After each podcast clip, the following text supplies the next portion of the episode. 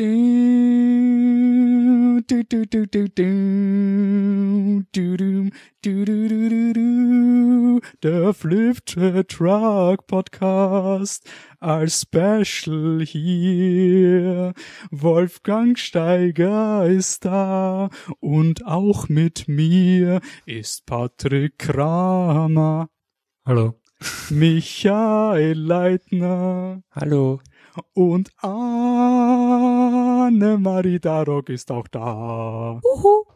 Phantom der Oper. Herzlich willkommen bei flipthetruck.com, dem österreichischen Filmpodcast. Mein Name ist Wolfgang Steiger und bei mir, habt ihr schon gehört, ist das gesamte Team. Im 209. Podcast gibt es ein Special. Nämlich in Österreich gibt es wieder eine Aufführung von Das Phantom der Oper. Und aus diesem Grund haben wir gesagt, passt, wenn Annes Lieblingsmusical nach Wien kommt, dann gibt's ein Phantom der Oper Special. Am Programm ist Das Phantom der Oper, uh, The Beauty and the Beast oder Es war einmal, Opera, Love Never Dies. Love Never Dies. Also, fangen wir an.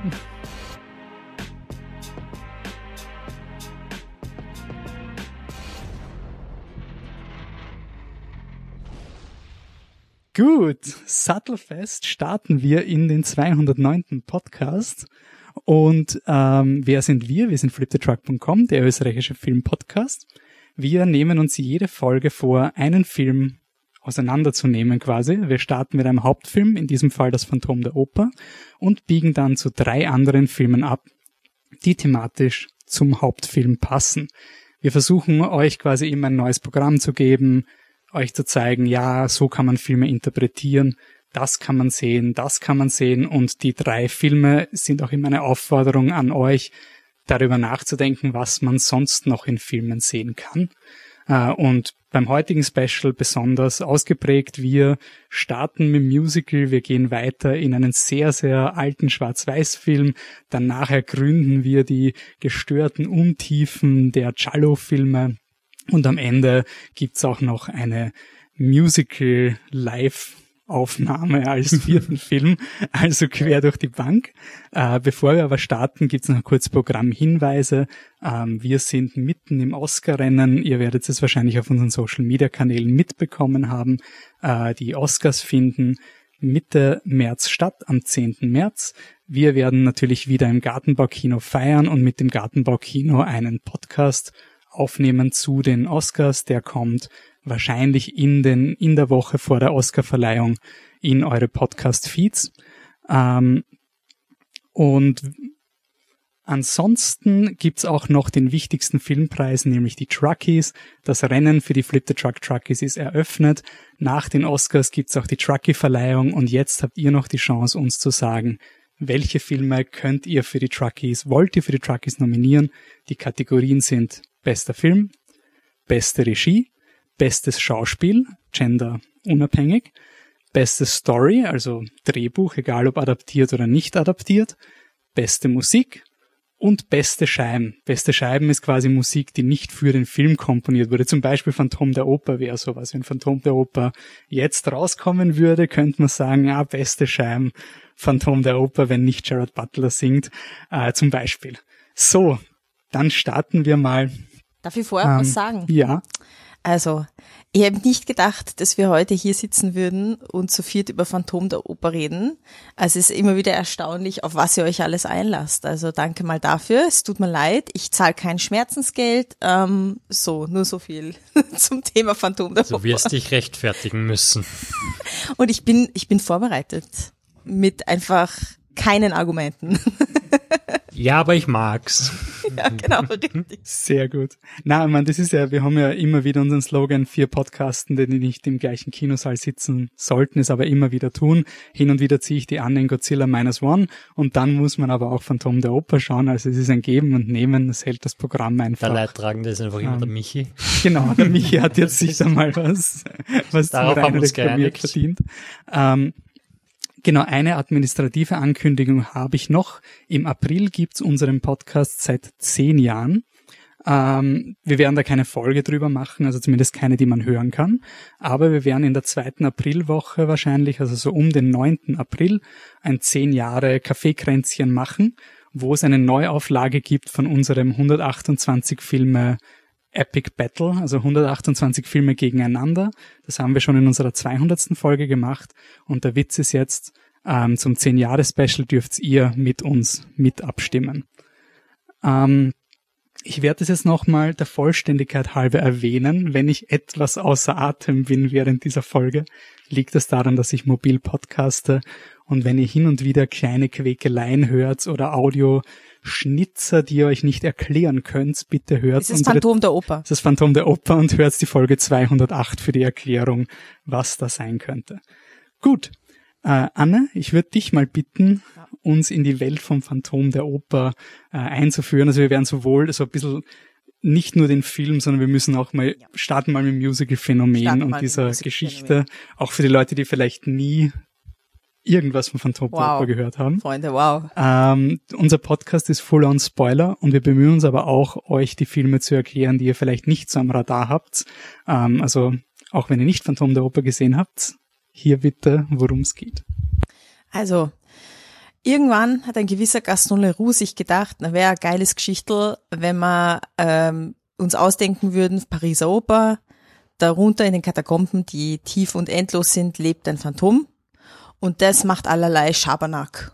Und hat das Buch geschrieben, ich sage jetzt mal, das ist jetzt vielleicht eh Hanebüchen 18. Jahrhundert, 19. Jahrhundert, wurscht. Und das Buch gibt's, das Phantom der Oper.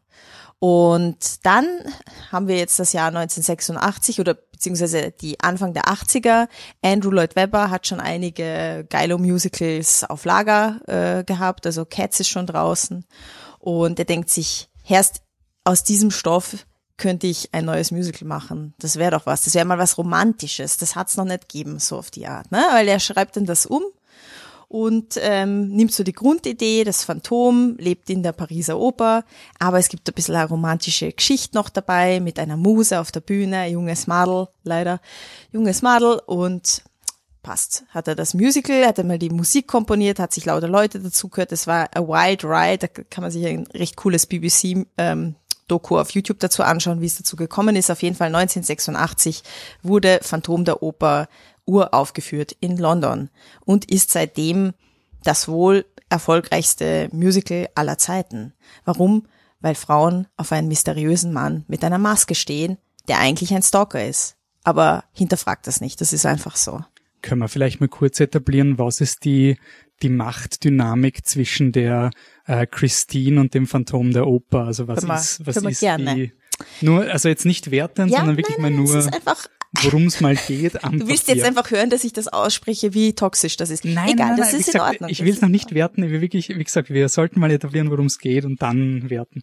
man, man kann es fast nur wert machen. Also, grundsätzlich ist es so, wir haben, wir haben die Oper in Paris, wir haben das Phantom. Das Phantom ähm, macht Schabernack, nenne ich das jetzt mal. Er tötet auch hin und wieder Leute, wenn es nicht gescheit bezahlt wird oder seinen Willen nicht durchsetzen kann. Also er übt Macht über die Direktoren auf aus. Und es gibt dann die Christine, das ist ein Mädel, die dort im Ballett quasi groß geworden ist, also im Ballettchor und aber eine himmlisch wunderschöne Stimme hat und ähm, sie ähm, ja gefällt ihm und die Stimme gefällt ihm und er fängt an ihr ähm, ja Gesangs ähm, wie heißt das, Lektionen zu geben. Also er, er gaukelt ihr so ein bisschen vor, dass er der Engel der Musik ist, eine Figur, die sie aus ihrer Kindheit quasi von Geschichten von ihren Eltern kennt. Und ähm, sie glaubt halt mal, das ist der Engel der Musik, der ist mit erschienen und eigentlich ist es nur ein obsessive, obsessive Guy, der einfach im Köller vom von der Pariser Oper wohnt. Und dann entführt er, entführt er sie manchmal in seinen Keller und ähm, tut sie anhimmeln und ja, so ist die Macht das Machtgefälle zwischen den beiden. Und irgendwie findet sie es dann doch toll. Ja, irgendwie findet sie es schon fein, ja. Aber ich, ich habe das im Film nämlich überhaupt nicht verstanden. Was checkt sie nicht? Sie weiß, in Was diesem, in diesem komischen Gebäude lebt ein Phantom, Ja. alle reden vom Phantom und die Loge Nummer 5 muss frei bleiben und wenn was Schlimmes passiert, was das Phantom.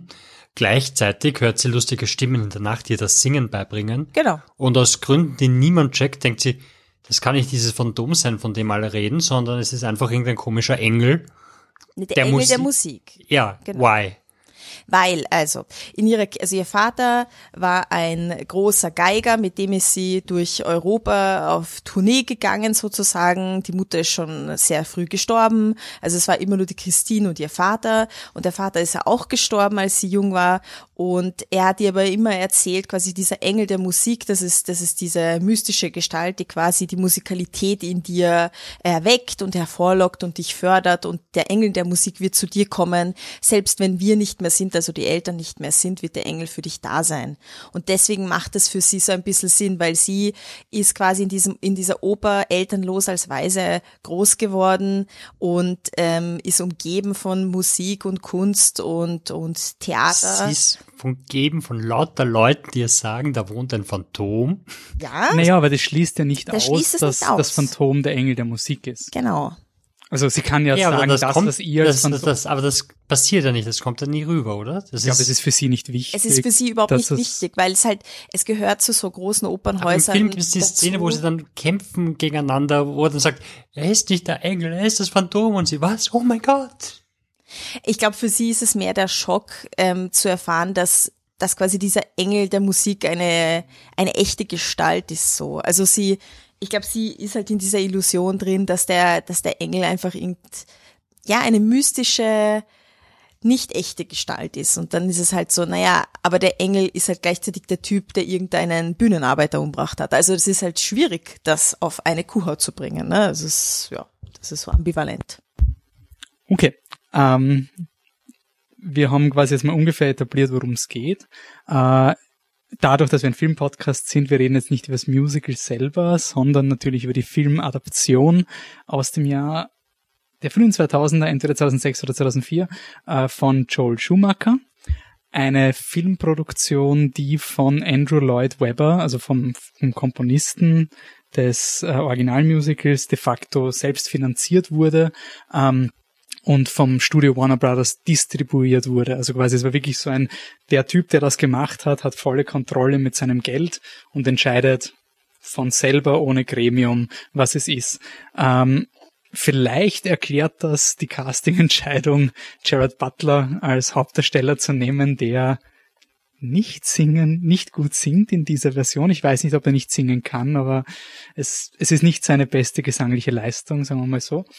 Ähm, und gleichzeitig ist Joel Schumacher natürlich ein bisschen infamoser Regisseur. Ähm, er hat Batman und Robin gemacht, der natürlich extrem extravagant ist. Also wer Batman und Robin sieht, das hat was Opera Opernhaftes an sich. Dementsprechend habe ich es gar nicht so dumm gefunden, Joel Schumacher quasi da jetzt mal Full-on Musical machen zu Das lassen. passt eigentlich wie die Faust aufs Auge. Ja, also es ist wirklich, ähm, und der Film startet in so einem Schwarz-Weiß-Setting. Äh, man ist in dieser alten Oper, die quasi verlassen ist und da werden Dinge versteigert und irgendwas hat mit einem, so einem ganz großen Luster auf sich. Ist Luster ein deutsches Wort, oder? Das ist ein deutsches Wort. Okay.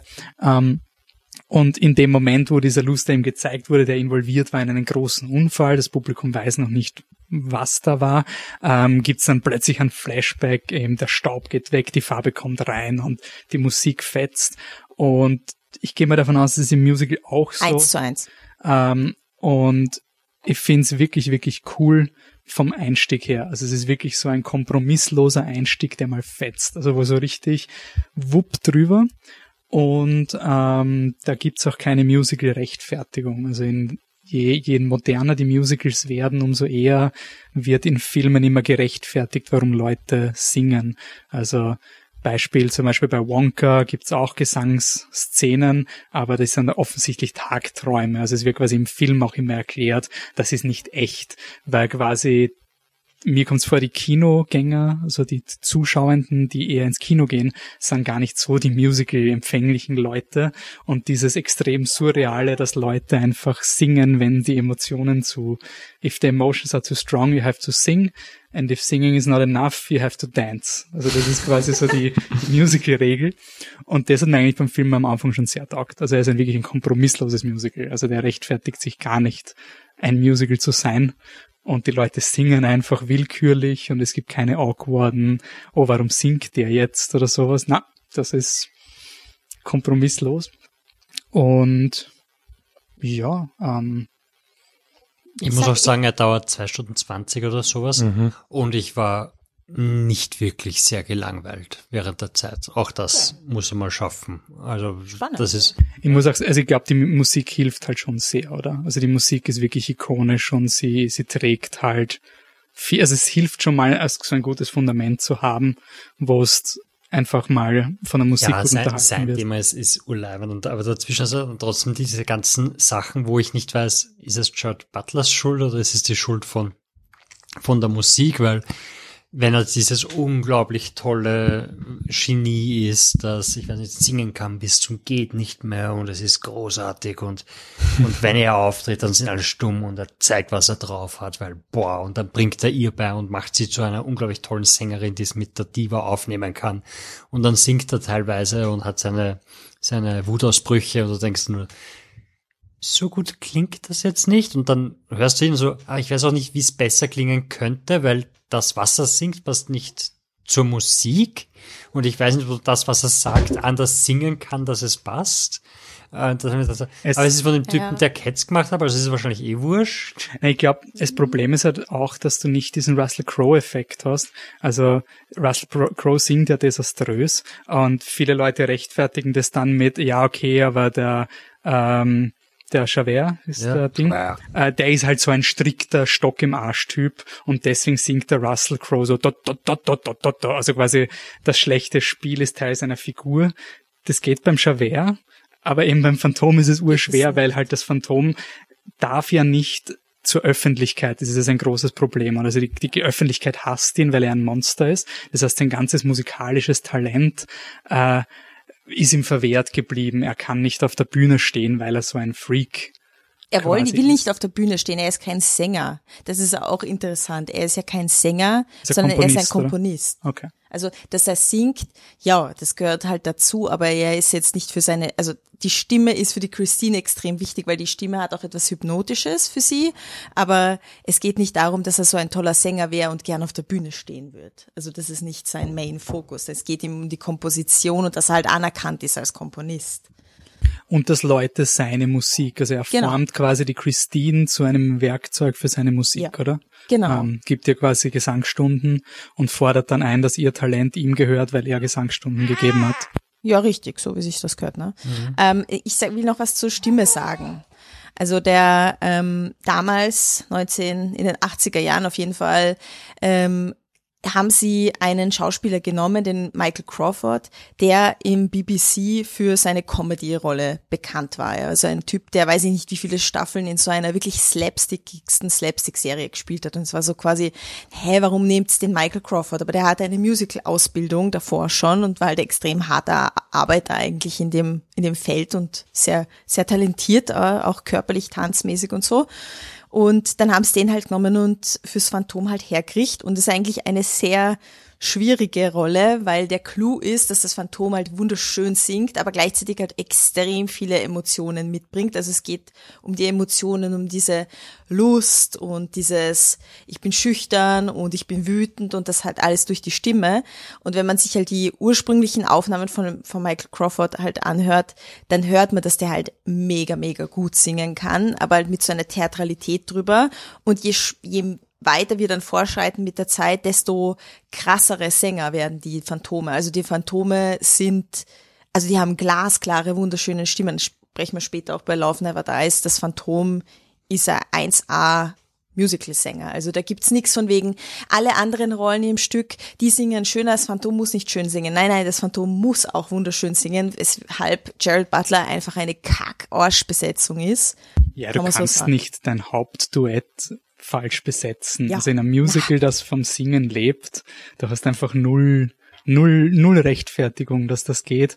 Ähm, manchmal, ja, also ich finde es ganz spannend, dass der der Crawford in der in der Doku, die du erwähnt hast, vom BBC erklärte, das finde ich auch ganz gut, weil er er singt auch in der Doku vor, wo er zeigt, es ist ein Unterschied, ob ich die Töne richtig treffe oder eine Emotion mit Ja. meiner Stimme mache. Und das ist, finde ich, der ganz große Unterschied zwischen den Jared Butler. Du hast halt einfach nicht die, die große Emotion, die da da ist. Und es ist ein bisschen schade, weil ich finde, das Coole ist halt, dass der Film so extravagant ist. Also ich habe es wirklich gefeiert, wie, wie kompromisslos extravagant da alles ist und wie, das, das sind einfach äh, Kerzenhalter, die zwar vom Originalmusical sind, wusste ich nicht, dass er fährt mit einer Gondel und überall sind Kerzen, ja. aber ich finde das auch okay. Also in einem Film, wo Leute singen, will ich keine Erklärung, warum das Biest 100 Kerzen immer anzündet und warum seine Betthöhle ähm, so schön aufgeräumt ist. oh ja, also, ja, also das, das Design seines, seines Lehrers ist schon sehr ist geil, das oder? Herzbett, das er da hat und ja. die Statue und in die Höhe, die, in die Luft halt immer nur, da ist wer lang gesessen mit, mit Meisel und Mörsel und hat da schön herum Michi, du bist zu ruhig. Michi, sag was. Komm. Michi, erzähl uns von deiner jahrelangen äh, genau, erzähl mal über Beziehung mich. zu Phantom der Oper. Wie ist das für dich? Also die Beziehung ist ähm, 13,5 Jahre alt bald, gell? Ja. Ähm, ja, na, das stimmt nicht ganz, weil meine Mama, glaube ich, ist auch ein großer Fan, das habe ich schon noch mitbekommen. Äh, ich muss, ich bin relativ still, ich habe auch einfach wirklich gar keine Emotionen, weil das, was ihr sagt, so quasi, ja, hier hätte der Film Potenzial gehabt, dann fällt es halt ab mit Jared Butler und so und ich denke mir halt, es ist ein Musical. Um, it's over. Before und du denkst, started, so. diese Gedanken hatte ich vor zwölf Jahren. Also ich muss schon sagen, ähm, dass die, die Musik, ähm, ich, also das ist ja wahrscheinlich die ärgste Majestätsbeleidigung, die jetzt sagen, das weiß ich auch, weil ich mich einfach mit diesem Medium nicht auskenne.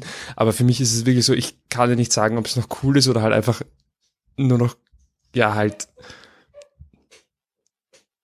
Ja, was?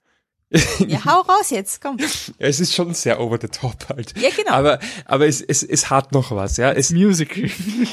es hat eh was, aber es ist halt auch das Gegenteil von, ähm, nuanciert, so. so. Ähm, aber das gehört halt wahrscheinlich so, weil das halt Musical ist. Und dann, aber ich, ich, ich könnte, also persönlich, scheinbar bin ich so verstrickt, ich kann da keine Emotionen aufbauen. Das, das Beste, was ich kann, ist, dass ich sagen kann, erst, das ist irgendwie schon so kitsch und so überdrüber, dass ich schon fast wieder lustig finde. Aber Emotion geht halt nicht und deswegen, ich habe halt, für mich war der Film halt einfach nie Potenzial gehabt, weil das halt bei mir leider, leider nicht, nicht funktioniert. Ich meine, das große Problem beim Musical versus Film ist halt, äh, Film Drehbücher leben von der Entwicklung der Figuren, während Musical statisch ist. Also mhm. Musical ist der Inbegriff von statisch, weil der Song beginnt und nach drei Minuten ist die Emotion die gleiche. Also es entwickelt sich beim Musical nicht während, seltenst während des Songs quasi die Figur. Und das ist ja auch bei Les Miserables auch dieses Thema. Sie treffen sich und sie sind sofort verliebt, obwohl sie sich nicht kennen. Und wenn du das nicht akzeptieren kannst, ja. also darum geht's nicht. Und da gibt's quasi keine Story-Rechtfertigung, sondern du lebst dann gleich diese Emotion. Die beiden sind so verliebt, obwohl sie sich nur für fünf Minuten an der Straße getroffen haben. Ähm, das hat bei mir extrem lange gebraucht, um Musicals zu mögen, weil war immer so dieses, Alter, nein, sorry, also du kennst sie nicht, warum bist du plötzlich überverliebt? Und ich finde aber in Filmen finde ich es immer schlimmer. Also in den Filmadaptionen fällt es mir immer stärker auf, als wenn ich es auf der Bühne sehe, weil bei der Bühne habe ich immer so das Gefühl, das ist alles so künstlich. Äh, und ich, ich habe nicht alles gesehen, sondern ich finde bei der Bühne durch dieses Szenenbild, was so limitiert ist, habe ich immer das Gefühl, das ist nicht die echte Welt, wie es passiert ist. Und ein Film hat jetzt schon irgendwie diesen Anspruch auf echte Geografie mhm. und, und A nach B nach C und so weiter. Und ich finde, da fällt es einfach viel stärker auf, wenn halt Dinge ein bisschen, hm, so. Ich meine, was ich schon sagen muss, ist, auch wenn ich jetzt sage, der Film hat quasi bei mir eh nie eine Chance gehabt. Es gibt aber halt dann trotzdem Sachen wie zum Beispiel der, der Spielbergsche West Side Story. Ich hätte mein Leben nicht mehr schauen, aber nevertheless, und der war auch viel zu lang. Aber der hat mir dann teilweise schon Spaß gemacht und da sitze ich drin und denke mir, ja, sie sehen sich halt beim, genau das, nämlich eins zu eins das. Sie sehen sich einmal und sind unsterblich verliebt und so, ja gut, dann schlucke ich das halt und dann ist es halt so. Aber das ist halt, finde ich schon, und oder auch zum Beispiel La La Land, aber das sind halt Filme, die sind schon auf einem, einem anderen Niveau jetzt als der Film, ja. ähm, also auf, auf Regie- oder Produktionsseite her. Und für mich muss halt so ein Film halt wirklich in absolut ganz oben mitspielen, damit ich dann halt Freude habe damit. Ja. Es, es, fehlt schon die richtige Adaption für diesen, für diese Oper, oder? Also, also sorry, für dieses Musical. Also es ist, dieser Film ist nicht die definitive ja. Adaption, sondern da wäre eigentlich schon die Möglichkeit, dieses beliebteste Musical ever gescheit also da ist, da ist er, ist der Andrew Lloyd Webber an seiner eigenen McDonalds-Einstellung, finde ich auch gescheitert, weil er ist ja wirklich so mit seinen Musicals, du kriegst das ja nur in deinem Land, wenn du die Übersetzung muss einmal geprüft werden, das Bühnenbild kriegst du einmal so, wie es ist, das wird dann halt adaptiert für dein Theater, wie es halt geht, aber du darfst nichts verändern an nichts. Also es ist wirklich ein Mackie, Mackie Musical Form. Und das ist halt genau das wieder bei dem, bei der Verfilmung, ist genau dasselbe. Nur, dass irgendwie der Joe Schumacher halt überhaupt nicht, weiß nicht, eine Seele reinbracht hat. Also er hat einfach eins zu eins das Musical in Film übersetzt, aber durch Google Translate und nicht durch DeepL. Also ich finde, es funktioniert überhaupt nicht. Und ich bin der größte Fan von Phantom der Oper. Ich habe gerade einen Anstecker an meinem Pullover, das ich, was ich in London im Her Majesty's Theatre gekauft habe. Also das mich müsste eigentlich mitnehmen, aber ich war so, Alter, es ist eine Verarsche. Und und wir werden. Was eh fehlt dann? Also, also es ist ein, also ich weiß nicht, es hat du kannst nicht einfach eins zu eins das, was auf der Bühne funktioniert, in einen Film reintun. Das, das, so geht das nicht. Das geht nur eben bei Never Dies, später sagen wir, sage ich es eh nochmal, aber da wird auf der Bühne live mitgefilmt und ich finde, das funktioniert eine Million Mal besser, weil du dort wenigstens das Gefühl hast, die Leute singen live, du hörst das Schnaufen, du hörst das Atmen, sie bewegen sich wie auf einer Bühne, das funktioniert. Aber etwas von der Bühne pflücken und reinhauen in einen Film, nee, also für mich funktioniert das nicht. Das hat irgendwie keine Seele und keine eigene Strahlkraft. Vor allem, wenn die Schauspieler nicht, nicht so gut sind wie Musicals-Schauspieler. Ich nehme da mal mit, ich mache heute eine Musical-Performance. Ja? Man hört mich schnaufen. Ja, genau. Es ist, es ist echt, Wolfi. Das ist Das echt. ist echt. Na, aber es wäre ja möglich, trotzdem es zu. Also angenommen, der Lloyd Webber wäre jetzt mal aus der Equation raus, Ja. dann könnte ein Spielberg was rausholen, was weniger problematisch. Oder Argento, selbst der, der gute, der könnte das. Der hat eine Version von Phantom der Oper gemacht, da kann man, also die haben wir nicht im Programm, aber die dürfte sehr schlecht sein. Aber die dürfte ja irgendwas sein. Ja. Ähm, Aber einfach visuell, da wäre schon mal mehr los, so. Also, Na, es gibt den Film, Anne. also es gibt den Film, ja. ja. ja. Wir Also. Dario Argento hat eine, eine Version von Phantom der Oper gemacht, die, die dürfte aber gar nichts mit Phantom der Oper zu tun haben, weil er einfach getrollt hat. Ihm hat Und Maske gefallen oder was? ich weiß es nicht, ich habe nur ein paar Szenen gesehen, wo sie durch Minenschächte fahren oder so, wo du denkst, ah, what the fuck, aber ja, wir kommen noch zu Argento. Aber prinzipiell wäre das Potenzial da. Äh, ist die Geschichte, wir haben am Anfang gesagt, problematisch? Sagen wir mal, ist das mal problematisch in diesem Film, so wie sie porträtiert wird oder nicht? Ja, ist absolut problematisch. Also das ist jetzt, das ist die große Ambivalenz von Phantom der Oper und sowieso, wenn du sagst Medien oder, oder Inhalte von, von Filmen oder irgendwas. Es ist irrsinnig problematisch. Das Phantom ist eigentlich ein irrsinniger Wichser, der sich einbildet, nur weil er im Köller sitzt und Leute umbringen kann, jederzeit, weil er, weil er halt die Oper kennt wie seine Westentasche, hat er Macht über alle, hat er Macht über die Christine, die kann er sich pflücken, die nimmt er sich runter in den Keller, dann sagt er, hier schau, so schaust du aus im Hochzeitskleid, ich werde dich heiraten und so weiter. Das ist ja absolut fürchterlich und niemand will das in der echten Welt haben, aber es ist das romantischste, was es gibt auf der Welt und ich sagte, ich bin nicht die einzige Person, die das sagt. Wie gesagt, in dieser BBC-Doku, da sind, und die meisten Fans von diesem Musical sind Frauen, und die Frauen in den 80er Jahren stehen dort am fucking Broadway und haben das Stück 273 Mal angeschaut. Na warum? Weil einfach das Phantom, und ich zitiere aus dem Film, äh, Sex on Legs ist. Es ist einfach scharf as fuck. Und das ist einfach so. Also entweder du spürst es, spürst es nicht.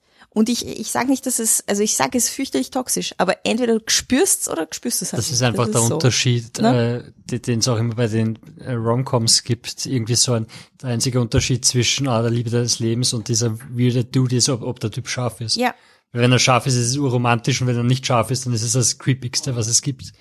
Und die Obsession, ich glaube, es geht auch um diese Obsession, es geht auch um dieses lebenslange Thema von, ich kann diesen Mann verändern, ich kann diesen Mann zähmen. Es ist halt, es basiert auf dem fürchterlichen Machtverhältnis zwischen Männern und Frauen irgendwie und in einer, in so einer fiktiven Welt ist da so ein total mächtiger Mann, so ein Genie und sie hat ihn eigentlich in der Hand und könnte mit ihm sonst was machen. Wenn sie ihm sagt, du stürzt jetzt von da oben runter, würde er das theoretisch machen und das ist das, was, naja, halt, im Film aber nicht.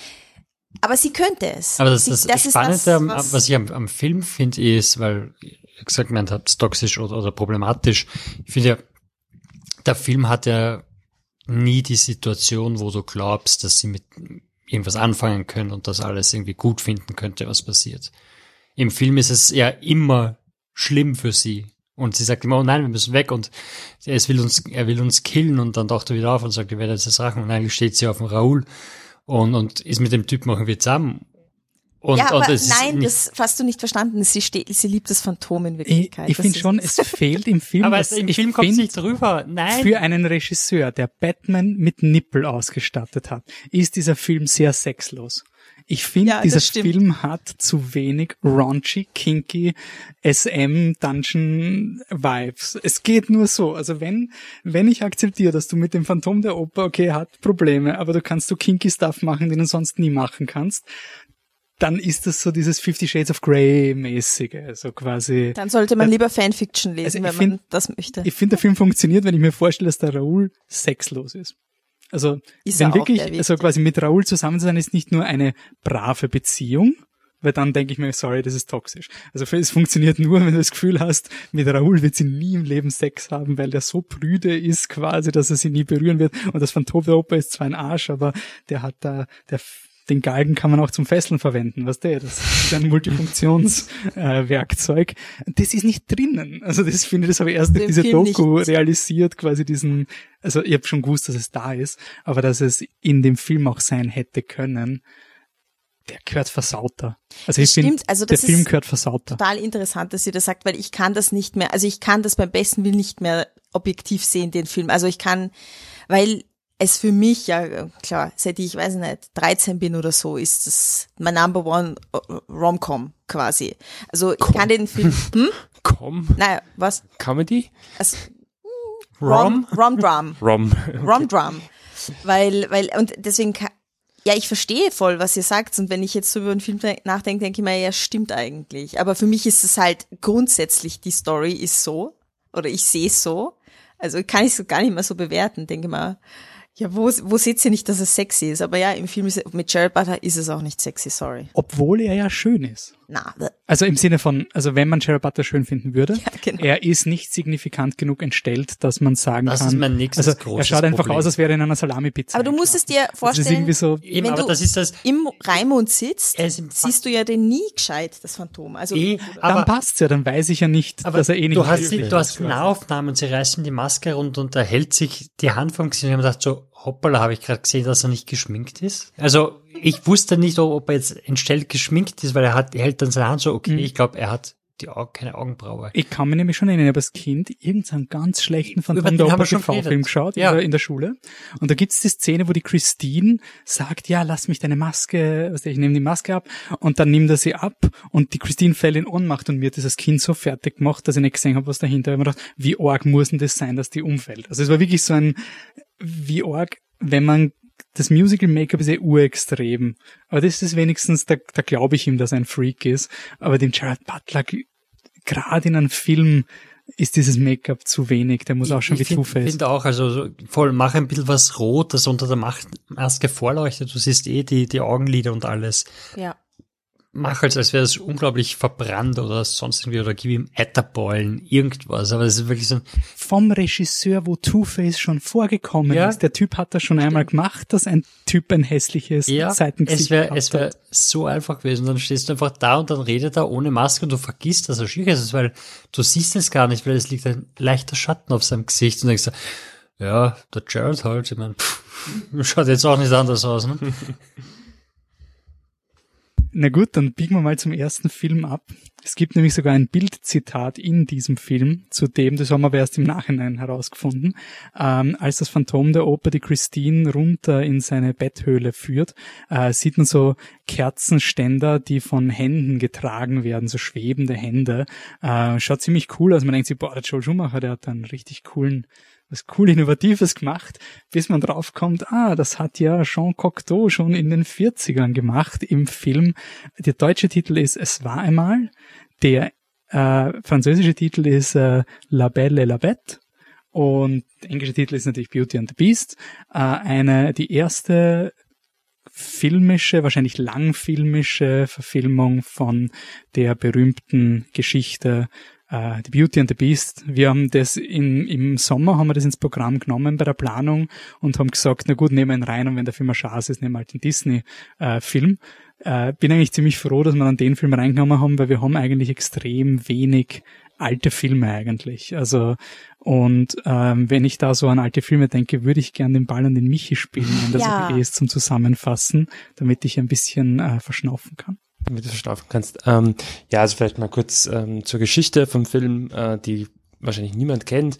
Ähm, es geht um ähm, die äh, junge Belle, die ähm, an sozusagen an ein Biest, das in einem Schloss lebt, mehr oder minder naja, verkauft wird oder als Pfand abgegeben wird, damit ihr Vater weiterleben darf. Es ist auch toxisch. Das ist auch sehr toxisch. Natürlich ist es toxisch. Ähm, denn der Vater, der ist nämlich, äh, ist da hingeritten und hat eine Rose gestohlen aus dem Garten.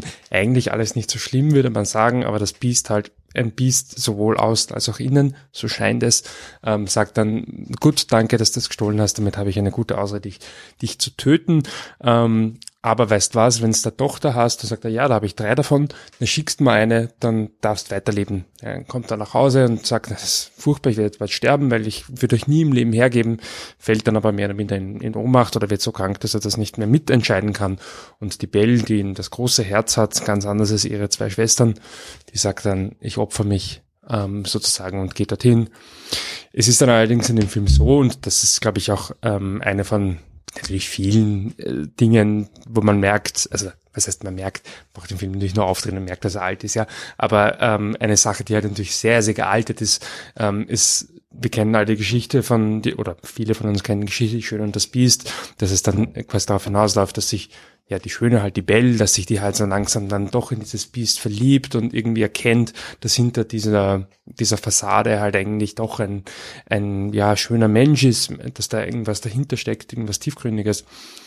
Und das ist halt in dem Film absolut Holzhammer. Also das ist halt so, sie sieht das Biest, sie erschreckt sich, eigentlich vergleichbar mit dem Phantom der Oper, weil, oh mein Gott, ist der hässlich.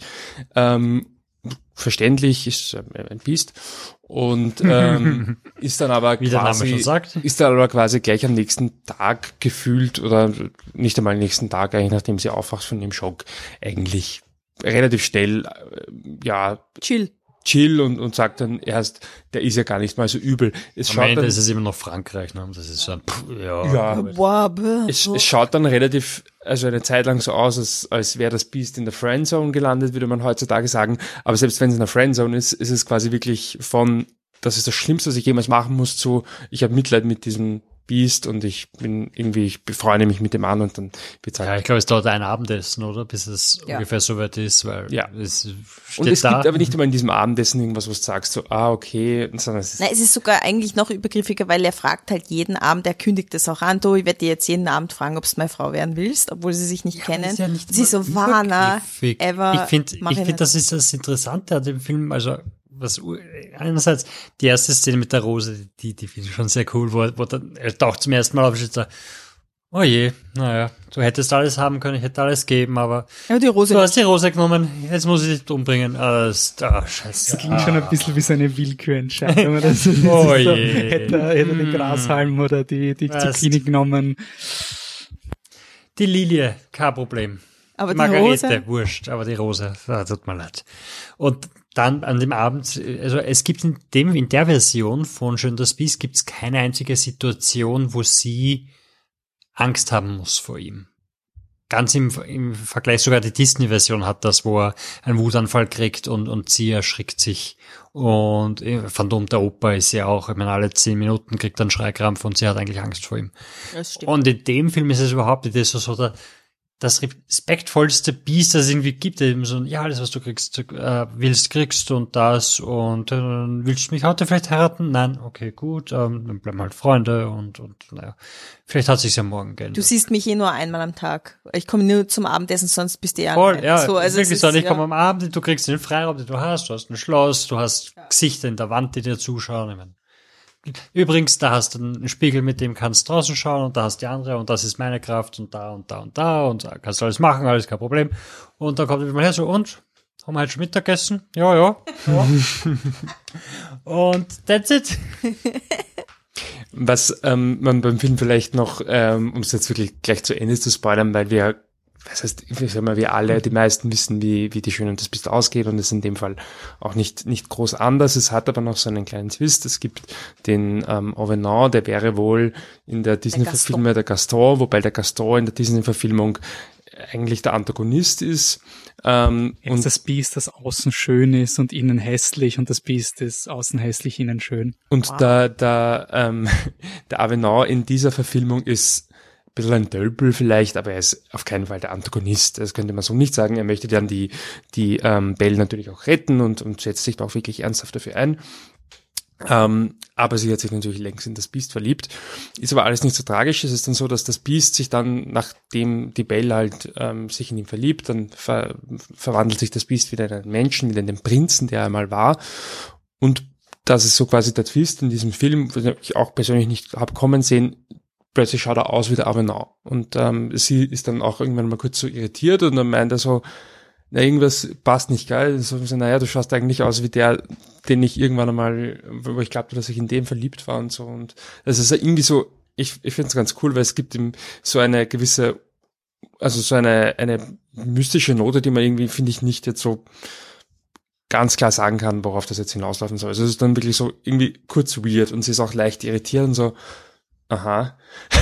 Und dann liegt halt das Biest auch am Boden und dann kannst du natürlich auch fantasieren, etwa haben sie nur Körper getauscht und in Wirklichkeit ist das Biest jetzt doch gestorben und der Avenant, der ja eh immer der Schöne war, dem wurde jetzt quasi, dem fällt jetzt zu Füßen, weil es nicht besser weiß und so. Vielleicht wurde das Biest nur ausgetrickst. Also es hat dann schon irgendwie eine ganz coole mystische Komponente, aber das ist Über eigentlich. Hypothese dazu tatsächlich. Ich habe darüber intensiv nachgedacht.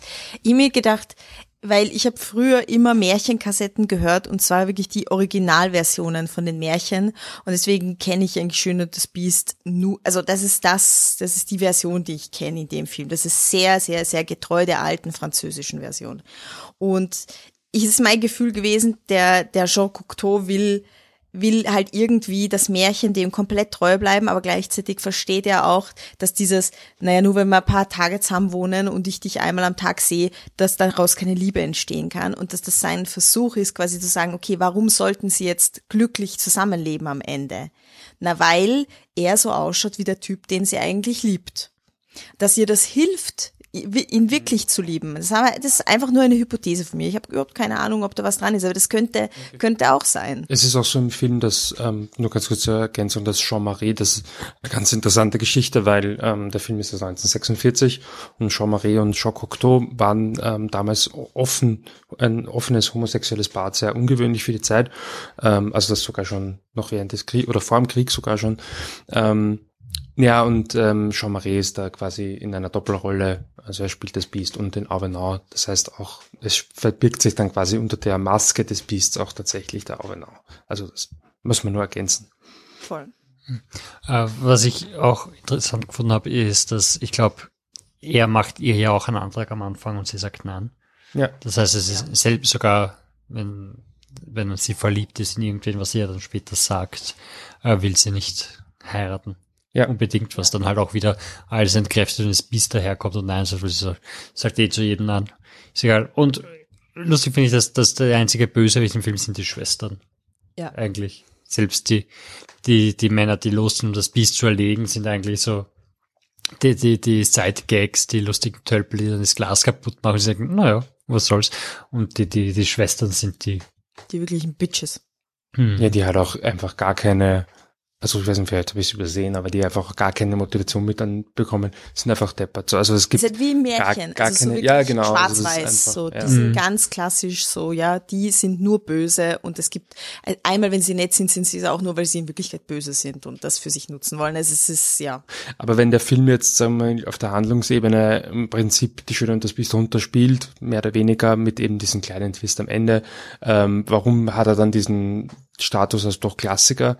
Ähm, kann natürlich nur mutmaßen, ist eh klar, aber was mir halt schon sehr, sehr gut gefallen hat bei dem Film, ähm, war, war die visuelle Komponente. Und das finde ich halt, also nicht falsch verstehen, der Film ist, ist gealtert und würde der jetzt heute so im, im Kino laufen, ja, es wäre, also das braucht man gar nicht zu Ende denken, jetzt macht überhaupt keinen Sinn. Ähm, aber ich finde trotzdem, alte Filme haben halt einen eigenen einen eigenen Charme und du hast halt diese eigene ähm, Magie irgendwo, wo du dich immer so ein bisschen fragst, wie haben sie das gemacht? Und gleichzeitig siehst du so, wie, wie sie es gemacht haben, spürst du einfach noch viel mehr. Also es hat irgendwas viel Handwerklicheres. Ähm, die, ähm, was ich schon kurz erwähnt habe, diese ähm, Hände, die, also die echten menschlichen mhm. Hände, und du weißt, na gut, was sie gemacht haben, eine Wand aufgestellt haben und ein Loch eingebohrt und dann hat er halt die Hand rausgesteckt. Na, eh klar, aber ähm, das gibt dem Ganzen halt irgendwie eine ganz, ganz ähm, eigene Facette. Oder auch zum Beispiel der, ähm, der Vater reist, also es ist, ist ja so, dass man in diesen, zu dem Schloss von Beast ja eigentlich gar nicht hinkommt, ähm, oder nicht auf normale Art und Weise. Der verläuft sich da im Wald und das ist ja auch so gefühlt, das ist ja ein, ein Set von einem Wald, das haben sie halt gerade so groß gemacht, dass du das aus fünf Winkeln filmen kannst. Und dann haben sie es halt geschnitten und aber das machen sie halt einfach so so gut, dass es halt irgendwie, ich finde, es hat halt dann ähm, etwas ganz eigenes, ähm, magisches. Das fand ich wirklich wirklich cool. Ja, was was ich überhaupt nicht packt habe beim Schauen. Äh, 1946 dreht Casablanca ist 1943. Und ich habe mir einfach so, also, fuck, ich, ich, wie, wie das Schauspiel und wie sie tun. Mhm. Für mich war das wirklich so ein, wie sie geredet haben am Anfang, habe ich mich gewundert, ich dachte, das könnte eigentlich ein Stummfilm sein, weil, weil wie, wie es Beast Schauspiel ist, es, es marschiert immer dumm in, in Zeitlupe und schaut sich dauernd auf die Hände, die rauchen und es wirkt, als könnte sich nicht bewegen wegen einem Kostüm, aber es kann ja, aber es ist einfach eine Entscheidung, das zu tun. Mhm. Und ich habe so, Alter, bitte, du weiter, das gibt's nicht. Und ich, ich ja, finde das jetzt gerade so, so äh, stark irgendwie, weil es rauskommt ist. Ähm, bei uns kommt jetzt gerade Madame Web ins Kino und da ist die, der, der große, also quasi der Konsensus, auf den sich alle einigen, ist, das ist wie ein Film vor 20 Jahren. Und äh, dasselbe letztes Jahr wie Morbius rauskommt, ist also einfach so ein, Alter, der ist einfach wie vor 20 Jahren. Und wenn ich den schaue, äh, wie ich den geschaut habe, habe ich mir auch gedacht, das ist eigentlich ein Film, der ist, hätte eigentlich 20 Jahre früher spielen müssen. Also der hätte in den 1920ern auftauchen ja, müssen. Das war die Entscheidung wahrscheinlich. Es also war wirklich voll die Entscheidung, Entscheidung aber, aber trotzdem, es, war, es hat mich schon auch sehr rausgenommen, weil es war sehr viel langsames durch den Gang gehen und sich auf sie die Hände schauen, weil es das Business so, Alter, bitte komm, du weiter. Also da, da hat mich der Film offensichtlich woanders gepackt, wo ich nicht gepackt hat, weil ähm, für mich auch diese brennenden Hände und so, das war alles so geil. Ähm, ich finde halt auch, dass ähm, das Make-up ist unglaublich toll. Ähm, und natürlich ist es so, wenn du, äh, weiß nicht, das jetzt mit einer Super HD-Kamera filmen würdest, würde es wahrscheinlich nicht, nicht mehr ganz so cool ausschauen, das ist schon klar. Aber für die damalige Zeit und es hat einfach auch dieser Kontrast, ja, ähm, die muss ich schon denken, das ist ja dann doch ähm, wahrscheinlich die erste signifikante Verfilmung. Heute kennen wir das Beast ja auch so. Ähm, aber das war jetzt auch nicht selbstverständlich, dass das Beast so inszeniert wird, dass es ein Typ ist, der halt so schirr wie möglich quasi gemacht ist und dann in einem Quant ja, okay, aber für sorry, das so schier wie möglich ist er nicht gemacht. Also so tierartig. Wenn, wenn, tierartig, okay, wenn ich was, ich will einmal die Version von Schön und das Biest sehen, wo der wirklich so Warzen und Blasen im Gesicht ja, hat, die aufplatzen. Er ist, er ist voll behaart, er ist ein ja, Tier, das, das in einem, einem Das Internet hat unsere Wahrnehmung in Tierattraktivität in Menschenform wahrscheinlich verändert, sagen wir es mal so. Wovon Furry, die Furries, die ah, Furries fucking Furries. Das ist alles They fucked everything up. Aber ich mein, was man schon sagen muss, der Film hat filmtech, also ich, ich habe ihn auch schwer anzuschauen gefunden. Ich bin bei alten Filmen generell sehr, sehr, also da bin ich sofort draußen. Deswegen schaue ich mir bei diesen Filmen immer gern das Making-of an, damit ich weiß, was ich wertschätzen hätte sollen. Ähm, und das stimmt schon, dass der Ur viel ist. Also das ist wirklich wahnsinnig. Also anscheinend hat der Film einer der erst dokumentiertesten Filme, wo du so eine Rollpalette verwendest, um einen Zoom zu erzeugen. Also quasi der Schauspieler steht auf einer Holzplatte, die du rollst zur Kamera, weil du konntest damals nicht auf die Schauspieler zugehen mit den Kameras, die waren zu schwer äh, und auch so Bildkompositionen, Spieltricks und die halt alle nur beim Beast passieren. Also das Beast ist immer Zwielicht und, und alles rund und, und ausgewaschen und die Realität ist super krass kantig und da gibt's quasi dieses steril glatte Oberflächen und so weiter. Also filmtechnisch ist es dann immer noch in einem so, wo ich sage, ah, das hätte ich sehen sollen. Ähm, und da muss ich schon sagen, Shoutout an solche Verleihe wie die Criterion Collection, die sich dem widmen, dass diese Klassiker auch gut restauriert werden und dass man sie anschauen kann, weil ähm, ja, das ist wahrscheinlich die beste Möglichkeit, so Klassiker dann auch zu sehen, dass das Bild, also das Bild ist ja auch gut. Es ist jetzt nicht, dass es schlecht gefilmt ist. Also Linsen und, und Film hat ja immer gut funktioniert, nur gewisse Bildertricks waren jetzt vielleicht Gut, nicht am Top. dann im Nachhinein, aber es hat diesen einen unglaublich orgen Trick, äh, quasi wie sie das erste Mal in diesen magischen Spiegel schaut und dann sieht sie ihren Vater liegen. Und normalerweise, also früher hast du es halt normalerweise was in Film aus den 20 und so weiter hast du es so gemacht, dass du es doppelt beleuchtet hast. Du hast einmal quasi mit der Kamera gefilmt und hast den Teil schwarz lassen, äh, wo dann das zweite Bild reinkommt. Dann hast du das zweite Bild gedreht und hast den Rahmen äh, schwarz gemacht, wo das erste Bild war und du hast das, die Kamera, äh, das Material, die Filmrolle doppelt belichtet quasi. Und so mhm. hast du das gemacht. Nur in dem Film gibt es dann die Sequenz, wo sie, während ihr Vater im Bett liegt, noch die Hand drauflegt und sowas. Und dann haben wir gedacht, so, keine Ahnung, wie sie das gemacht haben nachher, weil das ist not the way it works. Du kannst quasi diese Elemente nicht, nicht überkreuzen, weil es nicht geht. Ja, ich bin, ich glaube halt, ähm, dass ich, dass, dass wir auch ganz einfach eine andere, also so wie ich gesagt habe, ähm, wenn ich jetzt in, in Phantom mir anschaue, da hat der Film halt generell, und das war ja gar nicht absichtlich einen schweren Stand bei mir, und jetzt sagst du, schaust einen alten Film und dann, das wirft dich gleich mal raus, das habe ich einfach nicht, weil ich halt früher aus welchem Grund auch immer fast nur alte Filme geschaut habe. Und deswegen hat er für mich immer so, so einen nostalgischen Charme irgendwie, dass ich da recht schnell reinkippe. Vielleicht. Ich fand ihn auch sehr lustig tatsächlich. Also mich ist mein Zeuge, ich habe recht viel ge, ge, gelacht drüber. Ich fand die Dialoge waren funny. Also es war, es hat irgendwie Wenn, so was Flottes. Ich fand schon, dass die, also dass man sich, also also das Biest war ja. zach. Also die Sprechart vom Biest, Labelle, Labelle. Ich fand aber auch am Anfang, also dieser wie wie wie der der Typ da quasi fast den Hund erschießt und so. Ähm, das klingt jetzt arg, aber es ist halt wirklich so.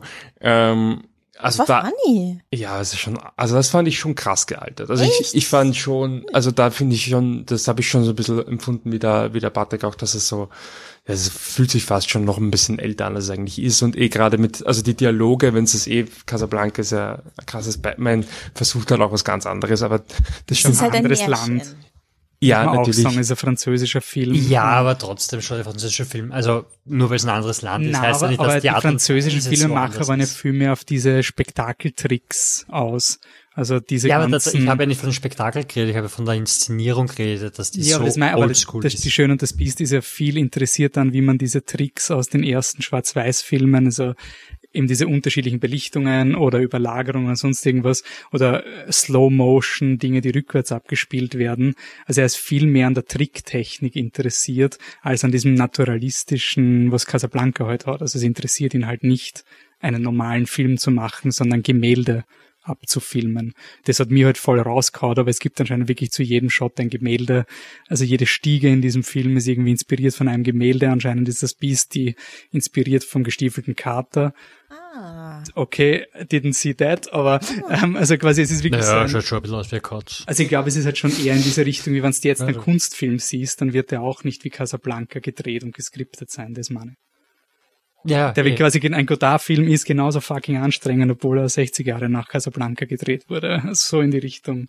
Oder das liegt nicht daran, dass, er, dass es ein anderes Land ist, sondern eine andere Art Filme zu machen. Ja. Ähm, machen wir da Parallelen vielleicht zu Schön und das Biest. Äh, mich hat es ja schon angekündigt, also es gibt, es gab die Beziehung vom Hauptdarsteller und Regisseur. Schön und äh, Phantom der Oper gab's. Äh, wurde die Rolle der Christine ja geschrieben für die Sarah Brightman, habe ich das richtig. richtig im Kopf? Das ist die richtig. damalige ähm, Frau. Frau von Andrew Lloyd Webber. Uh, und was ich extrem lustig finde, ist diese Zirkelbeziehung. Also wir haben das Phantom der Oper, ein Krimi-Roman, wo jemand quasi, eigentlich ist eine Detektivgeschichte im Buch, wo jemand das Phantom sucht. Und weil es dieses mysteriöse, gruselige hat, ist Phantom der Oper lange Zeit ein Horrorfilm gewesen. Also in den 20ern gibt es einen äh, Phantom der Oper Horrorfilm.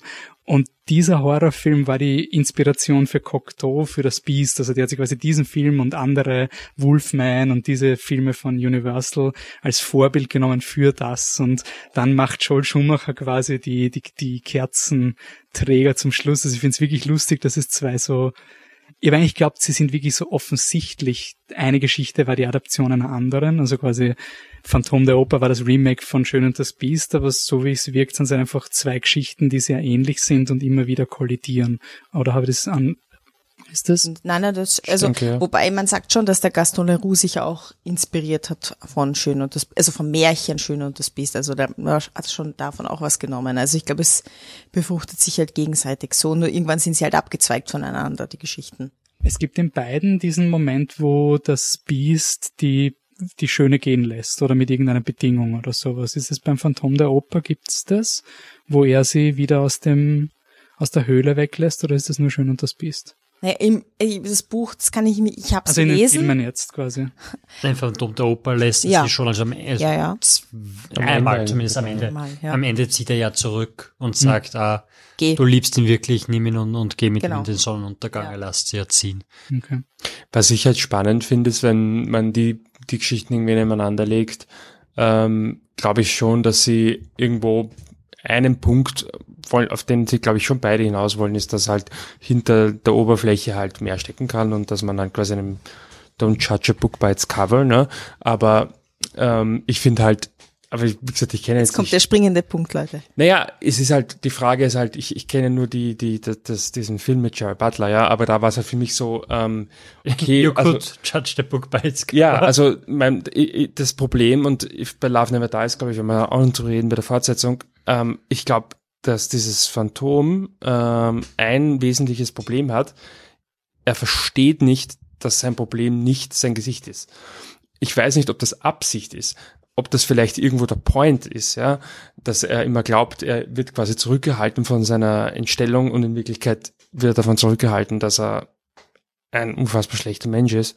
Ähm, aber da ist es schon so, dass das wirklich ein klarer Widerpunkt, deswegen funktioniert für mich ähm, Die Schöne und das Biest jetzt nicht unbedingt die, der Film, weil der hat mich jetzt emotional ja auch nicht mitgerissen, aber generell die Geschichte, auch jetzt heißt der Disney-Film, funktioniert für mich halt emotional schon besser, weil das, das Biest nicht so viel falsch macht. Ich nicht finde, so der Oper gibt sich halt sehr gut her für eine sehr postmoderne, neumodische Interpretation, wo du dann drüber redest, ah ja, okay, gut, also es ist quasi nicht die Entstellung des Gesichts, sondern ah, es ist die, die Unsicherheit, die damit kommt, die dich dann bla bla bla wird und bist in der Insel-Culture und ich weiß nicht wo, was du noch alles rein Ich habe das könntest, wenn Gefühl, du willst. Wenn du das Phantom der Oper richtig aufziehst und ich denke da irgendwie an den, wie hat der Del, der Del Toro Film geheißen, den wir im Programm gehabt haben? of Water.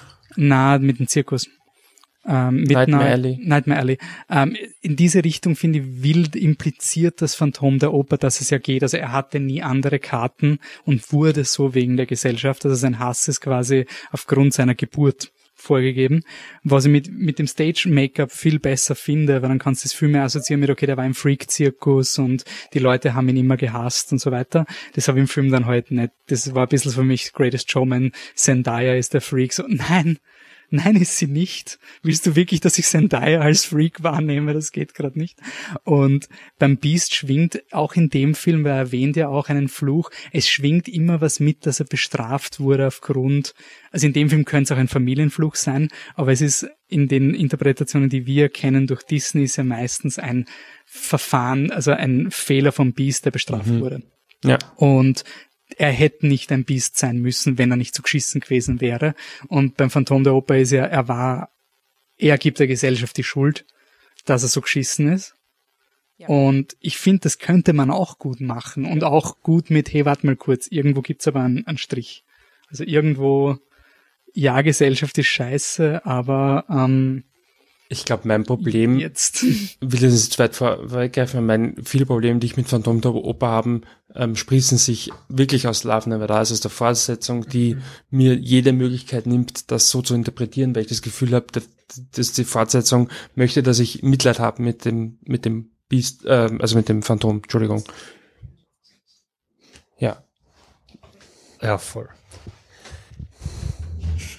äh, ja, ich, wir können auch noch, ich habe eine lustige Parallele, die, die ich ganz persönlich hatte, war, dass einfach Patrick Wilson mit dieser Frisur einfach mich, wie ich ihn zum ersten Mal gesehen habe, äh, und ganz vergessen habe, dass ich schön das Biest schauen muss, habe ich mir gedacht, der schaut doch aus wie, wie die Version von, vom Beast, wenn er dann in Men- Menschen verwandelt wird. Er schaut aus wie diese Version, wo alle sagen, der ist überhaupt nicht sexy und sollte eigentlich der sein. Also, ah, lustig. Ja, Aber wir können, hab- wir können über Raoul auch reden, finde ich, wir schon. Ja, können wir zuerst einmal über den Namen reden? über wessen Namen? Über Raoul. Warum Ja, heißt der Dude Raoul? Vicomte, Vicomte de Chagny. Also ein Franzose, der auf Ja. einmal Raoul heißt, als wäre er Spanier. Glaub, das, das, ist ja, das hat er eine einfach, das war einfach schöner und exotischer dann habe ich noch, und sogar. dann habe ich noch, noch Fragen, die ich nicht verstanden habe. Am Anfang gehört das, äh, die Oper einem Dude, der Hannibal inszeniert. Ge- Also, der das finanziert. Und dann wird's verkauft an die zwei Typen, Genau, ja. die Scrap Metal Business machen. Ja. Aber die kriegen ja Geld von ihm und deshalb ist er der Boss, der Raoul. Warum ist Raoul da? Nein, also es ist so, bei der Oper, ähm, genau, es gibt bei diesen Opern immer, zumindest wird das so, also ich glaube, das ist auch öfter so, es gibt jetzt Sponsoren. Und der Vicomte Chagny ist quasi dieser Schutzherr, dieser Sponsor der Oper, ja, der, der quasi, die Oper generiert Geld durch die Einnahmen von den Karten und so, aber es braucht einen Schutzherrn und so einen Gönner, der die Künste unterstützt. Ja, wer sind ne? die anderen beiden dann? Die, das sind die, das sind die Geschäftsführer der Oper. Aber Das sie sind sind doch mit ihrem. Geld drinnen. Deshalb Ja, sagen sie ja dauernd, sicher, dass sie haben ja die Oper, haben. sie haben die Oper gekauft. Wofür brauchen sie dann anderen- Raoul? Naja, damit sie überhaupt diese pompösen Produktionen auf die Beine stellen können. Ich meine, hast du den Elefanten gesehen, den es da auf die Bühne Äh, stellt? ist nicht echt. Das- Just aber er ist, und den hat er der ist vorige schon gekauft. Ja, das stimmt. Das heißt, das heißt, in deiner Interpretation haben die zwei Scrap Metal Dudes die Oper gekauft Ja. und brauchen einen Raoul, damit er die Stücke finanziert. Genau, genau, so ist es. Okay.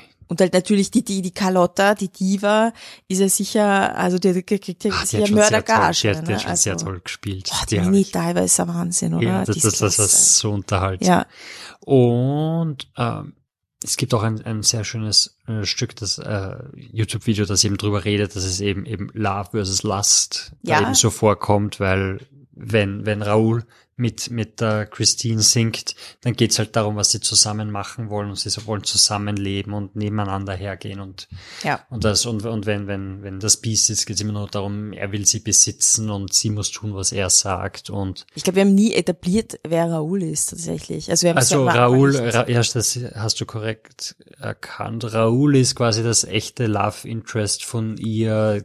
Rein theoretisch könnte so sein, als würde sie da zwischen zwei Männern entscheiden müssen. Das ist als der wäre so Clou. eine, Also so eine ein- Twilight-Geschichte. Ja, genau. Äh, Im Film ist es so, dass Raoul taucht auf, sagt, wir gehen essen.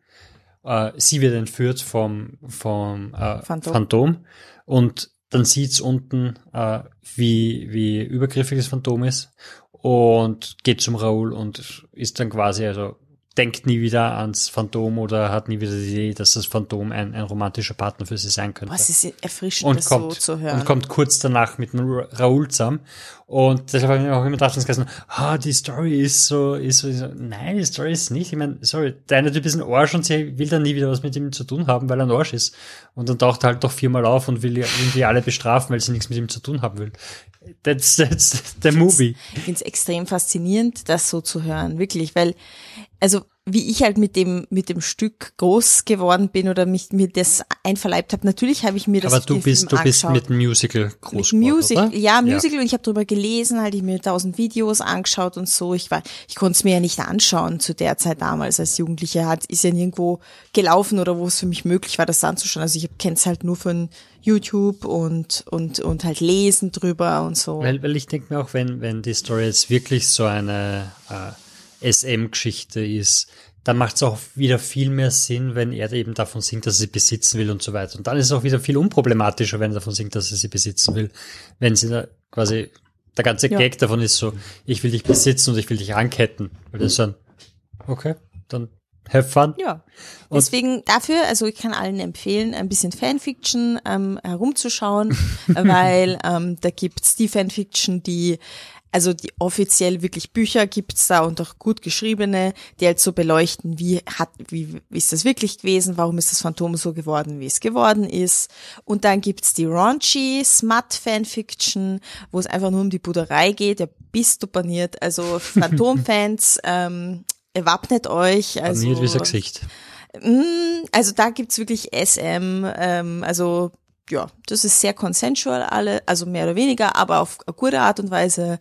Und da ist auch wirklich der äh, Raoul komplettes Arschloch in Wirklichkeit, also so ein bisschen. Und das, ja. Gott sei Dank. Und eine ein, Menge. ein, ein, noch das, das Beste, was, was der Film irgendwie macht oder rüberbringt, ist dann auch die Szene, wo sie zum ersten Mal das Gesicht sieht und dann Angst hat, weil sie hat nicht Angst, weil sie das Gesicht sieht, sondern sie hat Angst, wie er reagiert. Weil dann kommt dann Ja. dieser, dieser, da dreht er komplett durch und beschimpft sie und schreit um und um und da hat sie Angst, dass er gewalttätig wird. Und von dem Moment an will sie quasi nichts mehr mit ihm zu tun haben. Das ist, das ist, Ich find's so geil, dass du das so sagst, ne? Sie ist, sie ist einfach, sie hat sich halt erschreckt, aber sie liebt Nein, ihn sie hat, trotzdem. nein, nein, sie liebt ihn nicht. Warum soll sie Liebt- lieben? Sie liebt sie ihn nicht. liebt sie ihn. hat Angst, sie- sie geht nie wieder zu ihm. Der Sie Typ taucht dann danach, sie, sie liebt ihn der einfach. Typ taucht nachher noch Der Raoul ist zehnmal halt auf. einfach. Der Ja. ist halt easy cheesy, aber ich meine, das Sie ist rennt jetzt so. dauernd weg, wenn sie ihn sieht. Also ich finde, Liebe ist ein starkes Wort. Aber Also vom Film aus kannst du nicht Begierde, sagen. kann man ich, Begierde. Begierde, ja. Nein, Aber ich finde, ein gewisser Crush ist da, ja. Also aus diesem Ein Film Verlangen. ergibt sich keine Begierde nach dem Phantom. Wie gesagt, ja, eh, also, Also, der Film ja, ja. ist nicht Als horny Film, genug. Film, genau. ja, Richtig. Also- Wir reden vom Film. Da Ja. gibt es keine Ja. Begierde. Legit, Ähm, legit. bevor wir zum nächsten kommen, ich hätte noch eine, eine Anekdote mit Fanfiction. Bitte. Lest euch den Wikipedia-Eindruck vom Originalen, von, also vom Originalen Schöne und das Biest durch. Nicht die, ähm, es wurde quasi Schön das Biest war eine Fabel, die wurde dann transkribiert und dann gab es eine vereinfachte Version, die die Grundlage, also die quasi das originale Märchen ist, aber es ist nicht die erste Version. Nur der Wikipedia-Eintrag, der Schön und das Biest-Film geht bis zur Hälfte und man denkt sich so, jetzt ist vorbei. Und dann kommen irgendwelche Elfengesetze und ja, die Mama von, dann ist so ein, ja, die Belle darf ihn nicht heiraten, weil sie ist nicht eine, äh, she is not royalty. Und dann kommt eine so, nein, nein, sie ist eh royalty, weil sie ist die Tochter von der Elfenkönigin und äh, sie, ihr Vater ist nicht ihr Vater, denn sein Kind ist eigentlich gestorben und wir haben es ersetzt durch ein Elfenbaby und haben ihm gesagt, das Kind ist wieder gesund worden oder so. Und du denkst, das klingt so kompliziert. Dann geht's weiter mit, ja, weil der Mama, die Mama von der Belle, die war 990 Jahre und deswegen sie nicht stimmberechtigt im Council of Elves. Und du denkst dir so, wenn ich das lese, glaube ich, irgendjemand hat gerade so eine richtig schlechte Amazon Prime Neuversion. Also das war so schlecht, dass ich mir gedacht habe, das würdest du jetzt schreiben, weil du findest Beauty and the Beast hat mir zu wenig Elfenpolitik. Nein, anscheinend im 18. Jahrhundert Ja, ja. schon. Und es gibt einen guten Grund, warum diese Geschichte vereinfacht wurde. Ähm, wechseln wir thematisch zu was ganz was anderem. Ähm, wir springen zu äh, Dario Argento, ähm, einem extrem, äh, wie soll ich sagen, infamösen Regisseur, äh, Kultregisseur. Sein bekanntester Film ist wahrscheinlich äh, Suspiria, ähm, der immer wieder im Filmmuseum läuft. Ähm, und ich habe ihn nicht gesehen, immer noch nicht. Und jetzt denke ich mir, nein, er läuft eh irgendwann im Filmmuseum und dann schaue ich ihn auf der großen Leinwand. Ich habe keine Lust, diesen Film auf der kleinen zu sehen. Ich muss zugeben, Dario Argento ist so dieser eine äh, Regisseur, wo er immer so getan hat, dass ich, ich habe mich immer so getan, so, ah, ja, ja, ja, Dario Argento, äh, ja, ja, ja, ja, da war was. Ich habe noch nie einen Dario Argento-Film gesehen bis zum heutigen äh, Film Terror in der Oper oder Opera. Ähm, Regie Dario Argento, Drehbuch Dario Argento, Franco Ferrini im Jahr 1987. Ähm, dieser Film ist Phantom der Oper Detox, würde ich sagen. Ähm, es ist ein Aspekt von possessiver Relationship ganz, ganz extrem übertrieben in kompromissloser Gestörtheit. Ähm, es spielt auch in einer Oper. Ähm, es ist eine extrem extravagante Opernaufführung äh, des Stückes Macbeth und in dieser in diesem Stück kommen auch Raben vor, die halt live auf der Bühne sind und das ist der erwähne ich deswegen gleich am Anfang, weil es so der Film halt eröffnet mit dem Augen eines Raben und ein Rabe, der die ganze Zeit quäkt, während eine Opern äh, Diva singt. Sehr ähnlich zum äh, Phantom der Oper gibt es einen Unfall, der dazu führt, dass die Star-Sängerin äh, nicht auftreten kann, sondern eine noch ungetestete, also quasi die noch nie im Rampenlicht war, die noch kein Rehearsal hatte, muss innerhalb von äh, sechs Stunden quasi jetzt in diese Rolle schlüpfen. Äh, aber sie ist natürlich so musikalisch genial, eben genauso wie die ähm, Christine, dass sie eigentlich die Leute noch mehr begeistert. Wir reden hier von der Betty, unserer Hauptdarstellerin, gespielt von Christina Massilach. Ähm, und äh, dieser Unfall, also im Phantom der Oper ist es ja, dass die Stimme der Ja. Opernsängerin quasi ähm, Flöten geht. flöten geht. Äh, und wahrscheinlich ist das Phantom der Oper dahinter gewesen. Es, Im Musical macht es jetzt sehr magisch, oder? Also es ist quasi, du weißt nicht, was die Ja, Kraft sie vom... sprüht sich immer so ein Zeug Ja. rein und es Aber ist es halt, könnte halt trotzdem könnte so trotzdem fürs, einfach nur für, so für sein, das ja. abergläubische Volk könnte man Genau. glauben, das Phantom der Oper hat beschlossen, sie darf nicht mehr singen. Genau. Äh, Im Argento-Film ist einfach, sie wird vor Auto geworfen und hat quasi einen gebrochenen Fuß. Äh, und dann ist die äh, Hauptdarstellerin, also die Betty, ist jetzt eben im Rampenlicht und gleichzeitig ist sie Opfer eines gestörten Stalker-Mörders, der sie immer wieder überfällt äh, und sie dann fesselt und in einer extrem argen Tortur, die auch ähm, auf den DVDs, glaube ich, fast immer drauf ist, nämlich mit äh, so kleinen äh, Stecknadeln unter den Augen, damit sie die Augen nicht schließen kann, quasi bringt er jemanden vor ihr um und das ist so fucked up Shit, also das ist wirklich so, ich hab diesen Film geschaut und mir gedacht, ja, ist schon ein bisschen arg, das ist schon ein bisschen arg, da werden halt Leute umgebracht, gleich der erste Mord ist äh, schon mal ziemlich arg und na, ich, erster Giallo, Schrägstrich Argento-Film, also Giallo ist, glaube ich, der Begriff für dieses Genre, weil das irgendwas mit der Farbe Gelb zu tun hat, bitte fragt's Filmhistoriker. Es gibt auch einen Giallo-Film von Argento selber, also der so heißt. Aber auf jeden Fall, was diese Filme auszeichnen, ist, dass sie so arg sind und eben diese Idee, also er fesselt sie und damit sie zuschauen muss, wie er ganz grausame Dinge macht, klebt er ihr äh, Stecknadeln auf die, äh, also auf die Backen eigentlich, damit sie die Augenlider nicht schließen kann, ohne dass sie sich quasi in diese Stecknadel äh, schneidet. Es ist einfach, ich habe den Film geschaut und mir gedacht, bist du deppert Saw X, ähm, hätte da quasi zuschauen Nur können. mit geiler 80s-Musik Also runtergelegt. so- Also das ist halt das, was es ausmacht. Ne? Boah. Also, Und es war schon so ein Film, wo ich mir gedacht habe, der ist sowas von nicht okay, aber es ist irgendwie schon geil. Also es ist irgendwie so, so, so alles ist nicht okay in diesem Film. Du hast sogar noch so ähm, einzelne Bluttropfen, die Immer, dann genau. runterrinnen, weil natürlich kannst du ja nicht die Augen ganz offen halten die ganze Zeit. Das heißt, sie kommt wohl immer mal wieder an und dann und, und Ja. auch also alles und Gewalt gegen Frauen und exzessives Ermorden von Frauen, was anscheinend bei Argento eh immer wieder diskutiert wird, inwiefern das gratuitous ist und weil anscheinend auch seine Frauen, ten, also es, anscheinend ist die Opferbilanz 50-50, habe ich auf BFI erfahren, aber die Exzessivität der Frauenmorde ist immer ärger Mhm. als Männermorde und es gibt auch ein ein Zitat von Argento, wo er sagt, ja, er will keine hässlichen Menschen umbringen oder irgendwie sowas, er will, dass die gut also irgendwie so, ja, okay. Oje. Ähm, Oje. aber ich finde, es ist einfach so ein unhinged, gestörter Film. Ist einfach Trash. Das ist so, als wärst du wirklich bei abgedrehtem Licht und, Und- man schämt sich ein bisschen, aber Ja, gleichzeitig ist es halt voll cool gemacht. zum Schauen. Also Ja, er ist super so zum gut Schauen, ja. gemacht. Also Ja, und er hat auch so geile Sachen, also ähm, die diese ganze Geschichte mit den Raben.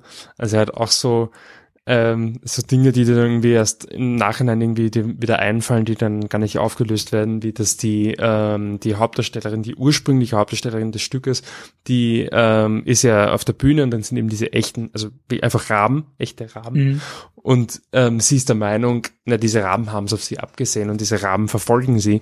Und der Film bemüht sich überhaupt nicht, ähm, das irgendwie in Abrede, also aufzulösen, dass das nicht stimmt, sondern es ist, bleibt halt quasi einfach so, ja, quasi die Raben verfolgen mich und dann laufe ich raus und habe den Unfall. Oder auch die ähm, Hauptdarstellerin, die, also die, die Betty, die dann Hauptdarstellerin wird, die am Anfang sehr zögerlich ist, weil sie sagt, ja, es ist halt Macbeth, dass sie da spielen soll und Macbeth weiß man ja, also ich weiß nicht, aber man weiß ja, das ist quasi die Rolle, die du nicht nehmen darfst, weil die ist verflucht. die ist verflucht. Und auch das ist halt so ein Ding so, den Film, der bemüht, sagen wir mal, er bemüht sich nicht aufzuklären, dass das nicht der Fall ist. Also es ist halt, der, der, finde ich, lebt halt einfach sehr irgendwie in seiner eigenen Mythenbildung und ist Mhm. halt so voll on quasi, er muss es nicht dazu sagen, es ist einfach so. Ja, was halt perfekt zu Phantom der Oper und all diesen Sachen, also dieses Abergläubische macht's ja auch aus. Das Ganze. Also das, Mhm. das Phantom der Oper, das ist ja auch eine köstlicher Thrill für alle immer. Also immer wenn es dann, also bis er halt jemanden umbringt, aber vorher ist es so, alle kichern und sie erzählen sich, dass so, ja, da war wieder das Phantom der Oper da. Also das ist ja dieses, ein bisschen dieses Geile am Aberglauben. Ich habe hab eine bessere das Oper, oder? Ich meine, du hast die. Oper, wo das Phantom der Oper ist. Das ist jetzt ein Selling Point, also bis zu dem Moment, wo wieder mal jemand erhängt wird. Genau. Aber Nein, aber ich habe mir das, das beruhigt auch sich dann auch wieder nach ein paar Monaten. Ja, wie, wie es auftaucht und das Stück unterbricht und so, das habe ich mir auch dazu.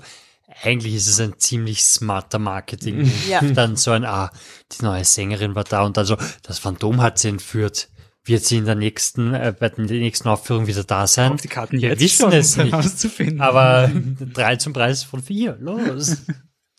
Aber das war ist in, in Opera, also in dem Argento-Film halt auch sehr, sehr witzig, ähm, als quasi das Phantom dann zum ersten Mal, also wir sehen es ja nicht, oder sehen wir es da schon, aber es tritt halt, es macht jedenfalls, begeht er seinen ersten Mord, das ist jetzt noch nicht ähm, unter, unter den, den Blicken von, von Betty, sondern das ist quasi, er schleicht sich da halt in seine Loge und wird da halt aufgehalten, ja, da muss halt jemand dran glauben.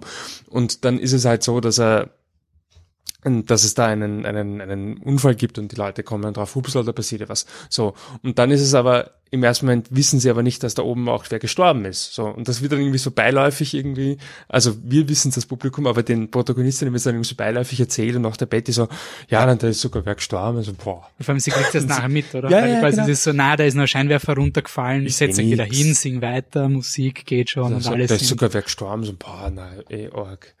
Eben Denkst du Phantom der Oper, da geht's ja auch weiter. Der Bouquet stirbt, der Bühnenmeister, ja, ist auch wurscht nachher. Also Nein, ist schon arg, Ja, aber nein. ist schon kurz, ist es so, hui. Ah, was, was ich bei dem Film, ich glaube, also ich, ich habe mich wirklich gefragt, ob ich ihn so gut gefunden hätte, wenn ich ihn nicht back-to-back mit Phantom der Oper geschaut hätte, weil der diese Invasion von der Privatsphäre so gut macht. Also dieses, jemand schaut dir beim Schlafen zu und jemand kontrolliert deine Karriere und verurteilt dich dann dafür. Also der, der behandelt ja die Betty so schrecklich und wie er mit ihr redet, was sie ihr antut, ist so gestört. Also das ist ja gar keine äh, Liebe, die, die sich, das ist ja wirklich nur ein, ein wirklich ein gestörter Psycho und das habe ich schon mal sehr gut gefunden. Dieses, okay, ja, zeig mal, dass so ein Creep, der herumcreept, ist creepy. Also, danke. haben wir das auch mal gesehen.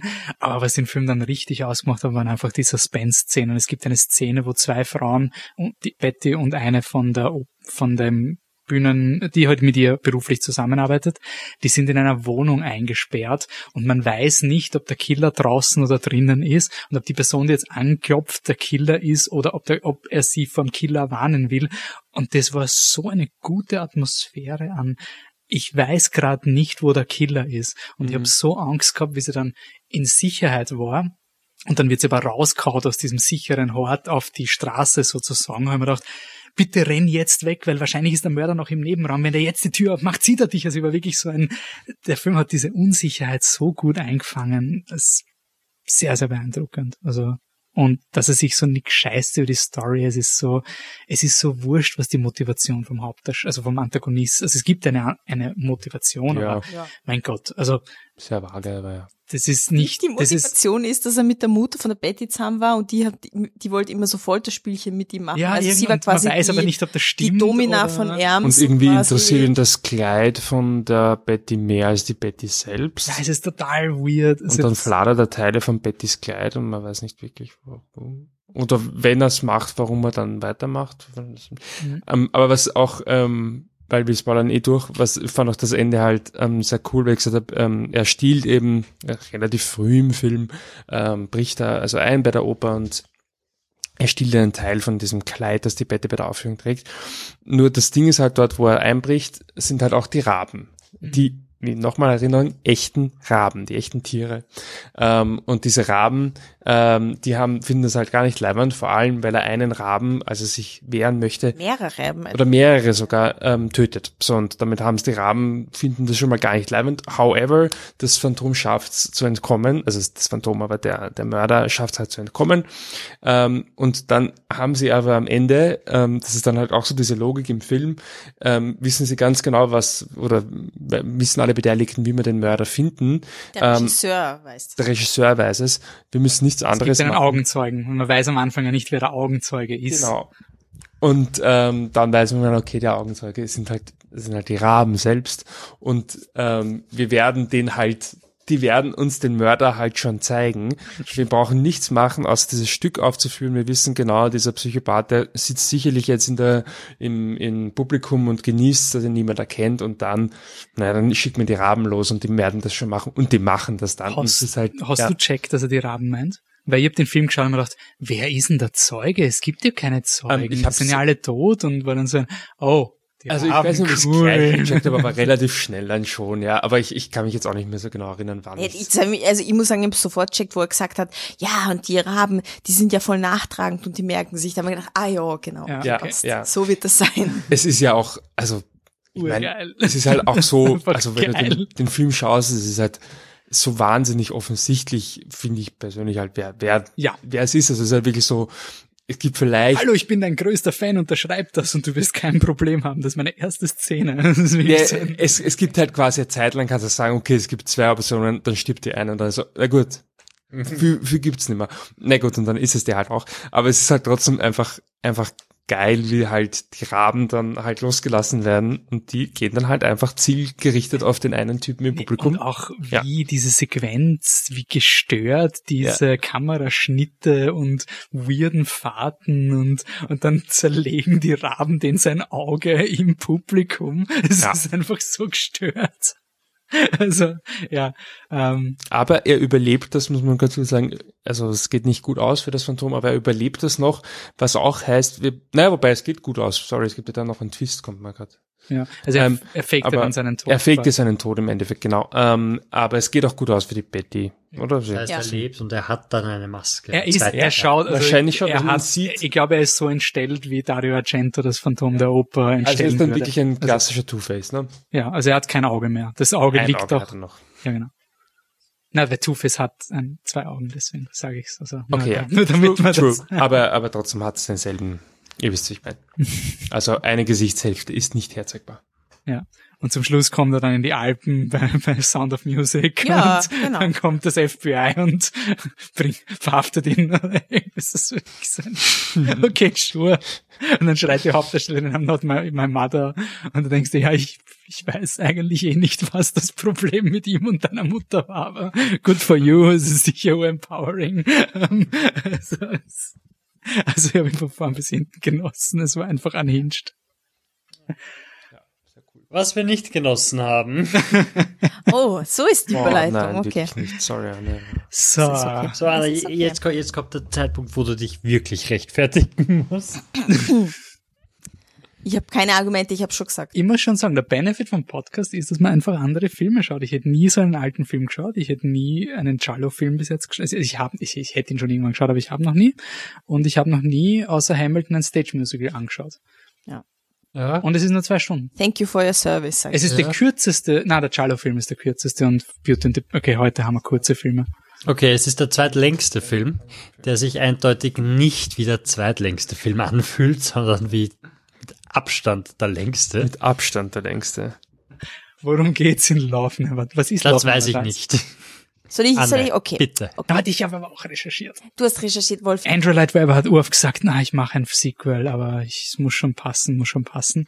Und dann hat er einen Mann namens äh, Frederick Forsyth beauftragt, ein Buch zu schreiben. Das hat geheißen Phantom In Manhattan. in Manhattan, Auf auf Manhattan. Das Ja. ist je nachdem, gibt's auch als Buch anscheinend zu lesen. Äh, da ist das Phantom der Oper in Manhattan äh, und ist irgendwie so ein Großimmobilien-Investor-Ding und lauter Fifty Shades. Ja, und hat quasi einen Evil Persian Guy, der so einen Gott anbetet und irgendwie. Und Christine kommt dann nach New York und muss ja das für ihn aufführen. Und dann hat der Lloyd Webber gesagt, na, das taugt mir gar nicht. Und danach hat er mit jemand anderen kooperiert, den ich jetzt gerade nicht parat habe. Der Glenn aber- Slater, glaube ich. Der, der Glenn Slater hat gesagt, hey, weißt du, was Franchises am besten machen? Man nichts Neues mehr machen und alle Charaktere aus dem Original wiederholen. Also wurden quasi alle von diesem Forsyth-Skript weg. Das Einzige, was geblieben ist, ist New York. Äh, und es kommen jetzt alle vom Phantom der Oper vor. Die einzig neue Person ist der Sohn von Christine und einer anderen Person. Einem Mann. Nein, von Mann. Raoul eigentlich. Ja. Genau, also eingeführt wird er als Sohn von Christine und Raoul. Ja. Ähm, das, das, das, das, es gibt keinen Film, es gibt nur das Bühnenmusical.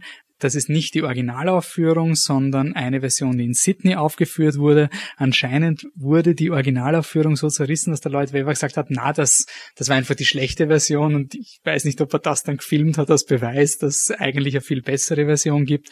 Who knows, es gibt sie. Sie Ähm, ist nicht die viel bessere Version. das Phantom zeigt uns, dass er jetzt in, noch immer nicht über Christine hinweg ist.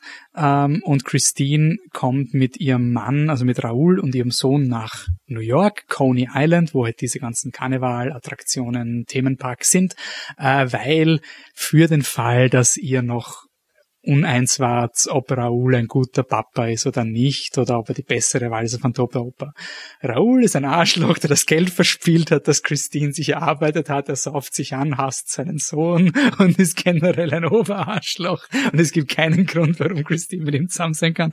Aus Geldnöten kommt sie vom Herrn Zimmermann, glaube ich, ist Hammerstein. Hammerstein, ja, irgend sowas.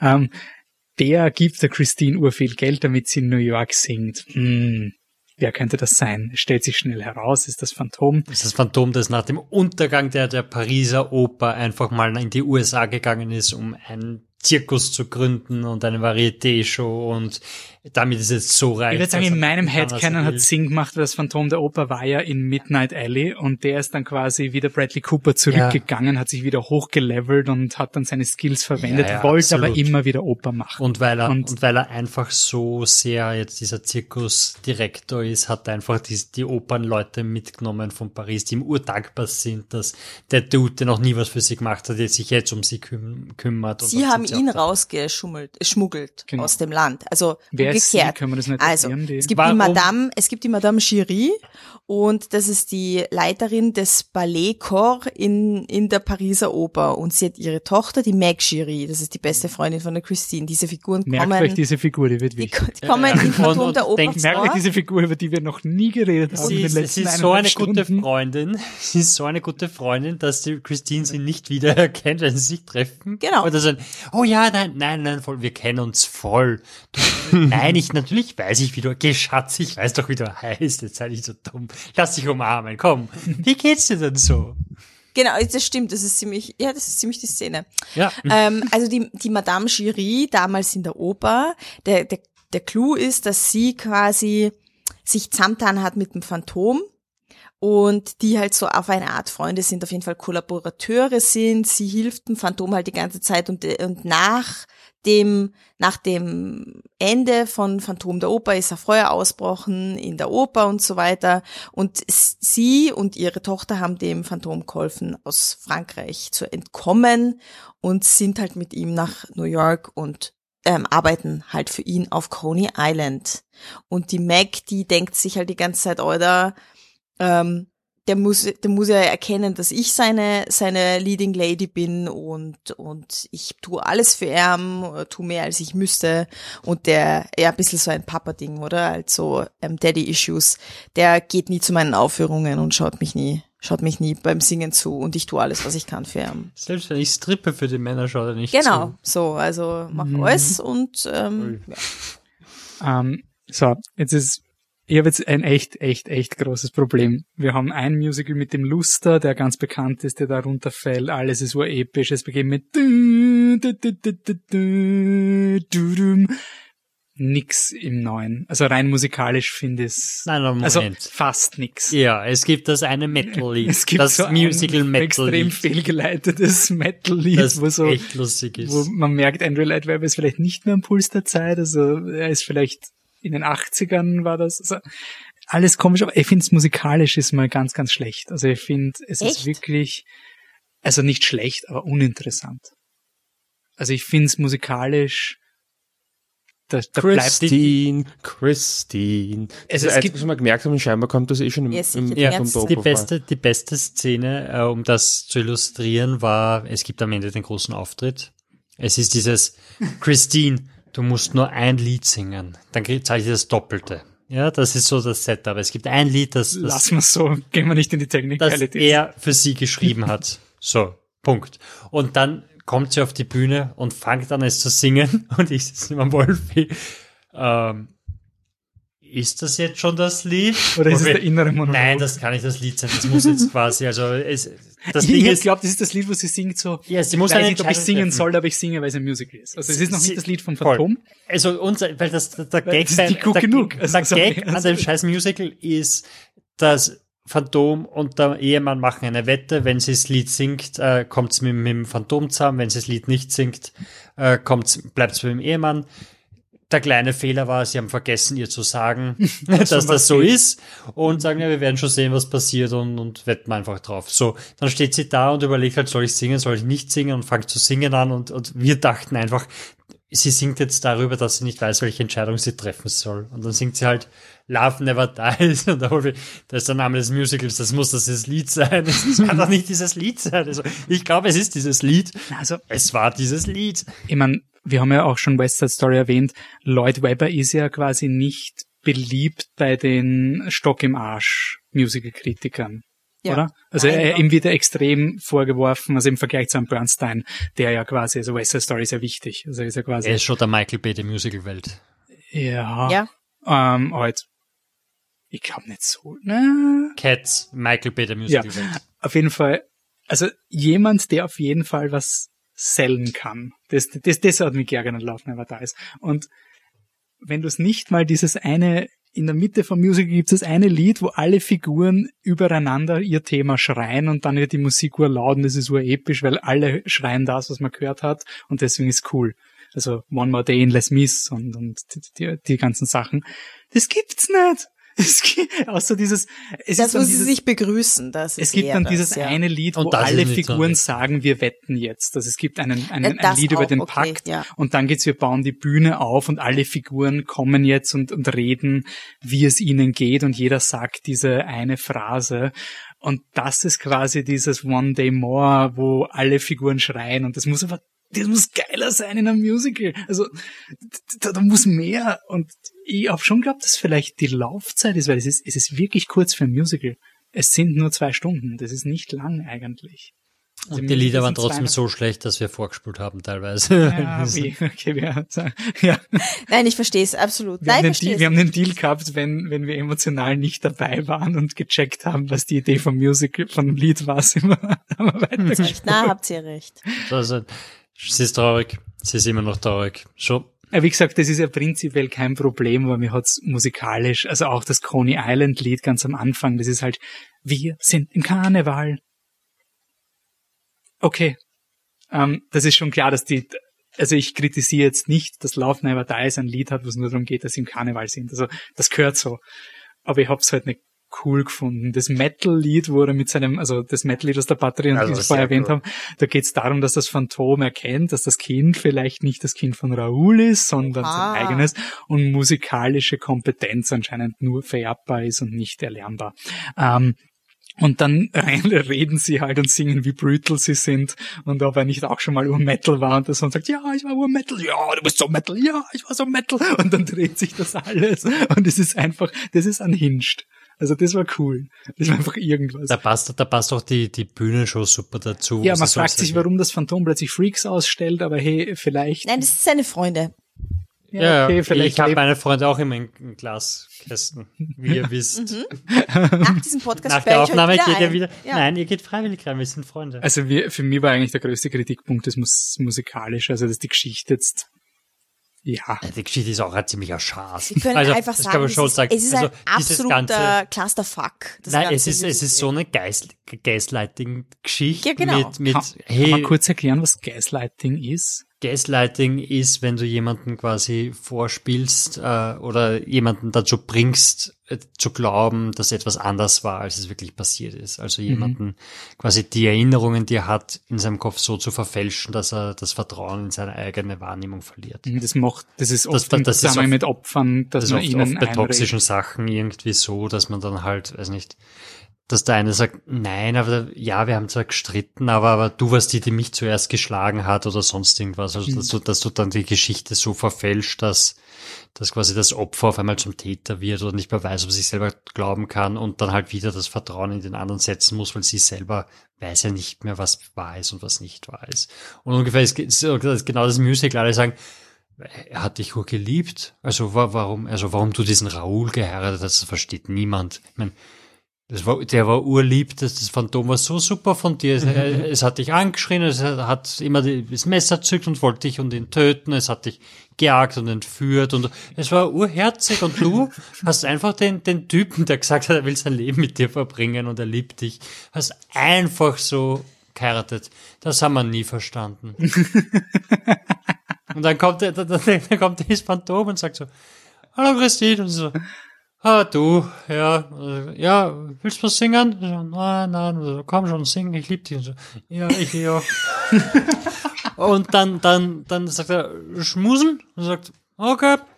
Währenddessen sitzt der Ehemann in der, in der, in der Hotellobby und wartet einfach drauf, dass Mr. Hammersmith auftaucht weil Mr. Hammersmith hat ein Geschäftsessen mit einem besoffenen Spieler das ganze Geld verzockt hat und dann sitzt der unten und während sie oben für eine halbe Stunde singen, der Sohn auftaucht, mitsingt und dann wieder geht und dann nimmt das Phantom ins Kind und stellt am Balkon. Michael Jackson-Style? Ja, wirklich, aufs Geländer und die Christine hat Angst, dass er das Kind jetzt runterwirft und dann geht das Kind schlafen so, schmuss mal wieder? Ja, okay.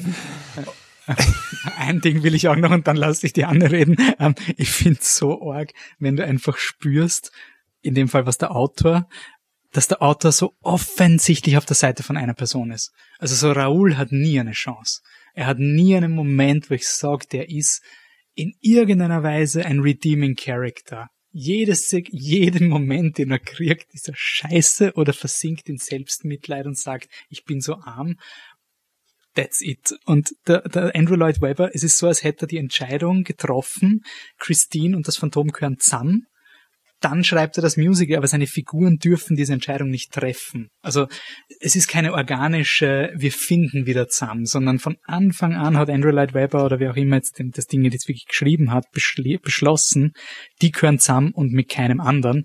Und die Figuren dürfen auch gar keinen Zweifel haben. Es gibt keine, in diesem Musical abgesehen von dem, wenn man so interpretiert wie der Grammar, was, ich habe mich gefragt, macht das Musical vielleicht mehr Sinn, wenn man den ersten, den Teil 1 nicht gesehen hat?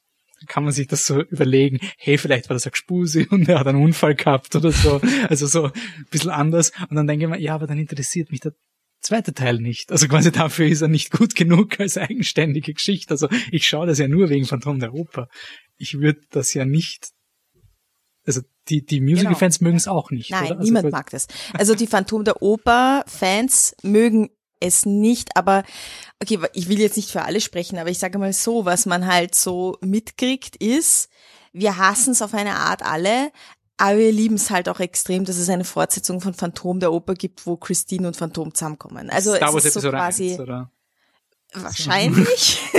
also es ist einfach. Aber kommen Sie zusammen? Wir haben das Ende noch gar nicht erklärt. Na warte, ich will, ich will mal auf den, auf den besten Song eingehen, okay? Okay. Ähm, also jetzt, kennt, jetzt bin nein, ich aber neugierig. Nein, aber kennt ihr das, wenn ihr einmal mit jemandem Sex hattet und zehn Jahre später siehst du den irgendwo und dann singt er einen Song gemeinsam, wie geil das war, diese eine Nacht, die er hat. Jetzt kennst du das, das ist so relatable. Also das ist ja der eine Song, also Phantom. And I love you, and I genau. You, es sind einfach drei Minuten, wie sie nach zehn Jahren sich wiedersehen und einfach über diese eine nach einzige. Zehn Jahren wieder mal drei Minuten. Die eine Ficky-Nacht, die einfach so geil war, dass einfach dir nichts anderes mehr einfällt. Rahul kann einpacken, das wäre mal wieder bei der Horniness. Also der Fick mit dem Phantom war so hammermäßig, dass zehn Jahre später ein Song drüber singen musst. So. Also ich sage mal, da hast wieder, da hast die Hornballs wieder auspackt, von dem her bester Song. nie gehabt, ich geb's zu. Naja, das gibt's nur mit dem Phantom.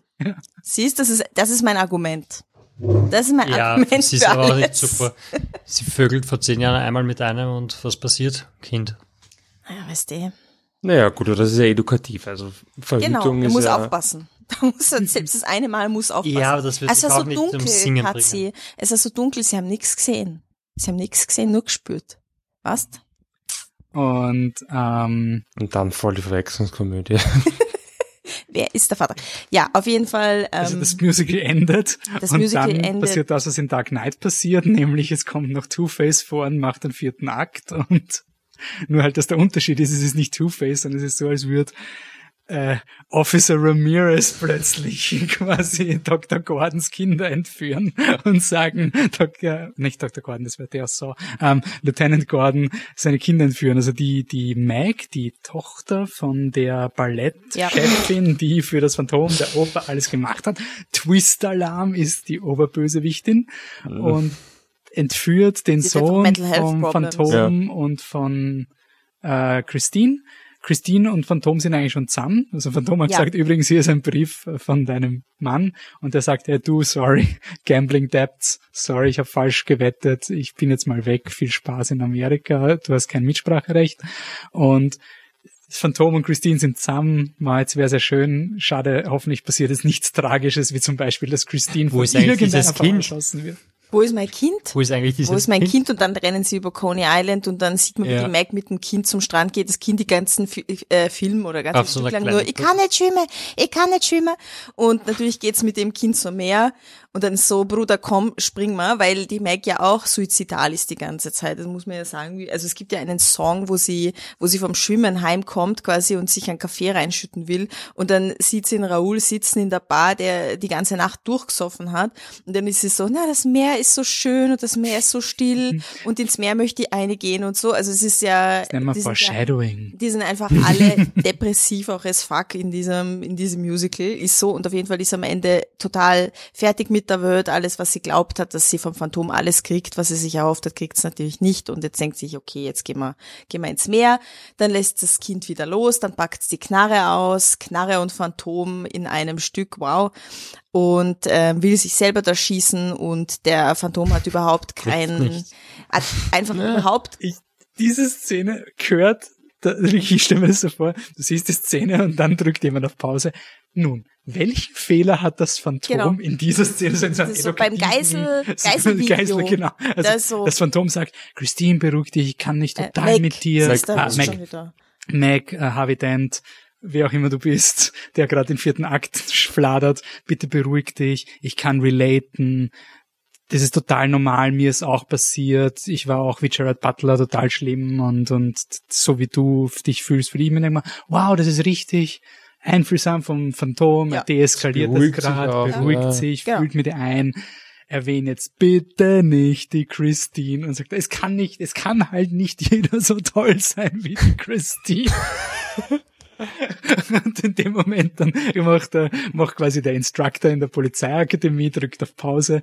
Welchen Fehler hat das Phantom in dieser Geiselsituation gemacht? Ja, Und es ist aber dann nicht klar, ob sie Nein, absichtlich, sie will- ist unabsichtlich Nein, oder es sie ein- Es löst sich ein Schuss. Es Nein, löst sie sich rangeln Schuss, dann, ja. ja. Und ja, das, das ist der Patrick beschwert sich, dass das, dass das Musical zu billig ist, sich Blutpatronen zu leisten. Ja, das Das ist mir auch aufgefallen. Das habe ich mir echt gedacht, weil du filmst den Scheiß und dann ist sie nicht im Bild, sie kann sich da wirklich was draufklatschen Ja. und dann steht sie auf und fällt wieder um, weil sie so getroffen ist und sie ist nicht getroffen. das musst du dir vorstellen, okay, wenn du keine Fantasie hast, dann war es ja nicht. Mhm. Ich habe ich nicht mal die Fantasie, dass das Speaking of Vorstellung, was, was Love Never Dies besser macht als der Film Phantom der Oper, die Darstellung des Monsters finde ich gut. Also dieses, man sieht ihn nie und man sieht nur die Reaktion vom Kind aufs Phantom und so weiter. Und sobald er sich die Maske runternimmt, hat er irgendwann auch schiere Haare. Ja, weil er Das ist Toupet trägt, oder? Ja, genau. Genau, aber das war schon bei Phantom der Oper auch so. Ja. Das ist im Musical auch so. Äh, Das ist wie in Chucky Staffel 3 übrigens, wo es auch eine Phantom der Oper Shoutout gibt, wo er wirklich auch eine Perücke hat und sie abnimmt und dann hässlich drunter ist. Chucky Staffel 3 kommt im April. Ähm, ähm, mir dann die Leute von dieser Musicalproduktion immer so leid, weil es ist so viel, ich glaube schon, dass mir Love Never Dies vielleicht in der, auf der Bühne so, ich es okay gefunden hätte. Also als Film, hm? aber es ist, Bühnenbild war auch es ist schon beeindruckend, was Ja. da hingestellt wird. Und ich denke immer an Harry Potter and the Cursed Child, wo diese Theateraufführung von Harry Potter, die so gute Kritiken gekriegt hat, also wirklich unfassbar, wie das Premiere gehabt hat, waren die Leute so, bist du deppert, das revitalisiert für eine neue Generation das Theater. Und dann haben sie das Skript abgedruckt und man liest und es ist so scheiße. Also es ist wirklich so ein, diese Bühnenaufführung muss so gut sein, weil diese Geschichte ist so scheiße. Und dieser Effekt von der Bühne, ich kann mir schon vorstellen, dass es okay eher ist on Es stage. gibt einfach einen Unterschied zwischen einer Bühnenaufführung und einem Film. Es ist einfach, also Ja, aber auf der Bühne trotzdem- wirken andere Dinge anders und besser. Also ich finde schon, dass besser Film- wirkt das Phantom der Oper Film. Also Genau, das, genau. Das finde ich schon. Das habe ich gemeint mit dem Schnaufen und so, also dieses auch dieses wirkliche Live-Singen. Mhm. Das das gibt dem, also da hast du ja dieses Handwerk wieder. Mhm. Und das ist, macht, löst noch ein bisschen, zumindest ein bisschen beeindruckenderes aus, als wenn ich halt Gerald Butler beim Playback quasi zuschaue. Also das, ich weiß, dass es einen nicht zwei Stunden fesseln kann, aber es ist ein bisschen mehr als das. Also Ich das finde auch, Aber ich glaube, also, ein guter ja. Musical-Mitschnitt kann das ja, aber es gibt ja auch von, auf Disney Plus ist ja der Hamilton-Mitschnitt, der ist ja, glaube ich, drei Stunden lang oder sowas. Es ist halt Hamilton, also das ist halt eine andere Art von Ja. Musical. Ähm, ist aber trotzdem so ein, ich weiß nicht, ob da jeder das durchdruckt, drei Stunden lang. Also Musicals sind ja lang und episch Mhm. und sie sind, dass ich habe Hamilton halt dann in London nochmal geschaut und es war dann trotzdem was anderes, Ja. wenn man diese Energie im Raum einfach spürt und sich einfach denkt, shit, die tanzen da einfach seit eineinhalb Stunden und haben noch keine Pause gemacht, wie geht das? Also das nimmt einen Ja. dann so, also es hat mich bei der Aufführung mitgenommen, aber live ist halt immer anders. Ich finde, Love Never Dies hat da eine Szene, die das gut einfängt. Das ist, wie sie eben singen, herumlaufen und rund um sie wird quasi die neue Bühne aufgebaut und dann verwenden sie diese Bühne. Also sie haben da so, so, so, weiß nicht, so Stege, die dann ineinander greifen und dann kommen sie immer weiter in die, in die Höhe und dass die halt die ganze Zeit immer dumm geführt werden und dann kommen sie dort hoch und, und verwenden diese Stege dann. Das war schon sehr cool, aber das Mhm. war auch schon das Einzige, was das Ding gemacht hat. Mhm. Ja, also Musical Trash Fire. ja, ist schon, schon, aber es ist halt, ja, weiß nicht, also Es ist Es aber muss auch einfach geben. Ich habe ich hab, ich hab vor dem Podcast hab versucht zu recherchieren, gibt es Fortsetzungen zu Musicals. Ähm, das einzige, das ich kannte, nur vom Namen, also es gibt anscheinend so die, ein paar gibt's, aber ich habe kein einziges gekannt, außer Annie Got a Gun. Das ist so ein Musical über eine Typin, die urgut im Vogelschießen ist und dann in irgendeinem Schießwettbewerb von Sitting Bull gejudged wird. Also, Okay. ja. Davon gibt es eine Da Fortsetzung. gibt's ein Annie Got a Gun 2. Okay. Also sowas. Das war das Einzige, wo ich sage, ich kannte zumindest den Namen des Musicals, also so wie, Ja. wie man Cats 2 oder Hair 2. Also es ist schon mal extrem unwahrscheinlich. Das Musical ist, ich glaube, Musical kann keine Fortsetzung machen, weil das du zerstörst dir das erste. Also quasi es lebt Mhm. viel mehr von der Interpretation als ein Film, wo du sagst, ah, und das Sequel, das macht dann ein, ein Zurück, weil du beim Musical, glaube ich, viel weniger kontrollieren kannst, was die Leute in dieses limitierte Bühnenbild hineininterpretieren. Mhm. Also du kannst quasi es ist nicht so konkret eingefangen wie der Pate und dann machst Pate 2, wo du quasi sagst, okay, es, wenn ich die Bildsprache treffe, wenn ich den Schnitt treffe, die Musik treffe, dann hole ich das Publikum ab. Das sind andere Leute, die da auf der Bühne stehen, das ist, schaut anders aus und es, es ist, es fühlt sich für mich auch nicht an wie das gleiche Musical. Also es ist nicht, ich schaue jetzt Phantom der Oper und dann laufen Never Dies und das ist mein Franchise und das klackt, obwohl Andrew Lloyd Webber microgemanagt hat und alles. Also Es ist auch ein Musical, ist auch eine Art in sich geschlossener Momentaufnahme. Also das ist auch so, das ist dann auch vorbei und du willst das in seiner vollen Ebene erleben oder halt halt nicht erleben, aber wenn du da drin sitzt, dann hat es einen Anfang, hat eine Mitte und ein Ende und dann ist aber auch Schluss und das ist so ein Bonbon, das du lutscht Mhm.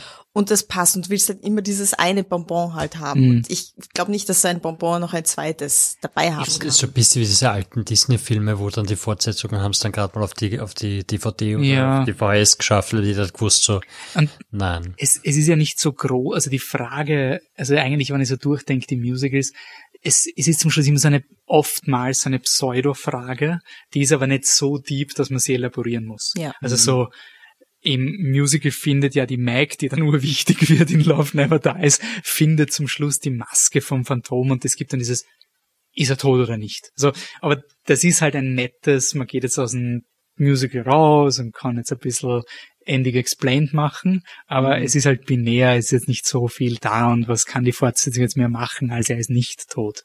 Also es kann nicht sein, es ist ein Tagtraum von der Christine gewesen und das Phantom war wirklich ein Engel oder also du, ich habe jetzt ja überlegt, auch bei Wicked und so, also sie enden immer halt so ein bisschen Pseudo mit einem offenen Ende, wo zum Beispiel zum Beispiel die Liebhaber können in ein Happy End gehen und ich könnte jetzt eine Fortsetzung machen, wo ich das Happy End zeige, aber das will ich eigentlich nicht. Das Mhm. ist zu echt, es ist zu, äh, wie soll ich sagen, ein, ein Musical hat keine Abfolge an, an Plotentwicklungen irgendwie Ja. kommt mir vor. Also du sagst nicht, boah, mich interessiert, wie der Zahn der Zeit die Christine jetzt geändert hat, weil das ist maximal ein Song, wo sie auftritt und sagt, ich bin Christine, ich bin jetzt in New York, mein, mein Mann ist ein Alkoholiker.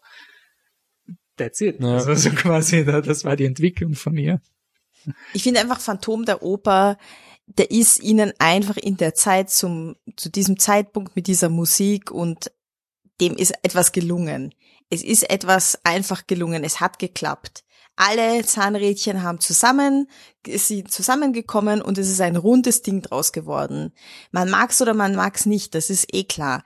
Aber es ist rund. Es ist rund, die Szenen passen super zueinander, es ist Romantik dabei, es ist Action dabei, es spielt in der Oper, es ist sehr pompös, die Musik ist super und catchy as fuck. Also das geht nicht schnell aus deinem Kopf raus, wenn du das gehört hast. Mhm. Und das ist ihnen einfach super gelungen. Und da ist es auch wieder gleichzeitig geil, dass der Andrew Lloyd Webber so Mackie-mäßig unterwegs ist damit, weil es ist halt so super reproduzierbar, weil ich Mhm. weiß halt genau, wenn ich mich jetzt dann am 15., ab 15. März hier ins Raimund reinsetze, dann kriege ich Phantom der Oper und genau das will ich haben. Ja, die Inszenierung ist quasi neu, also es ist eine neue Inszenierung in Österreich auch ein Debüt tatsächlich, wo manche Szenen anders geframed sind. Mhm. Zum Beispiel ähm, Music of the Night, ähm, da ist im Orig also das ist diese Szene, wo sie zum ersten Mal runterkommt in St. Köller und im Original, da zeigt er ihr ja zum Beispiel, also macht ihr irrsinnig Angst und dann zeigt er ihr halt erst,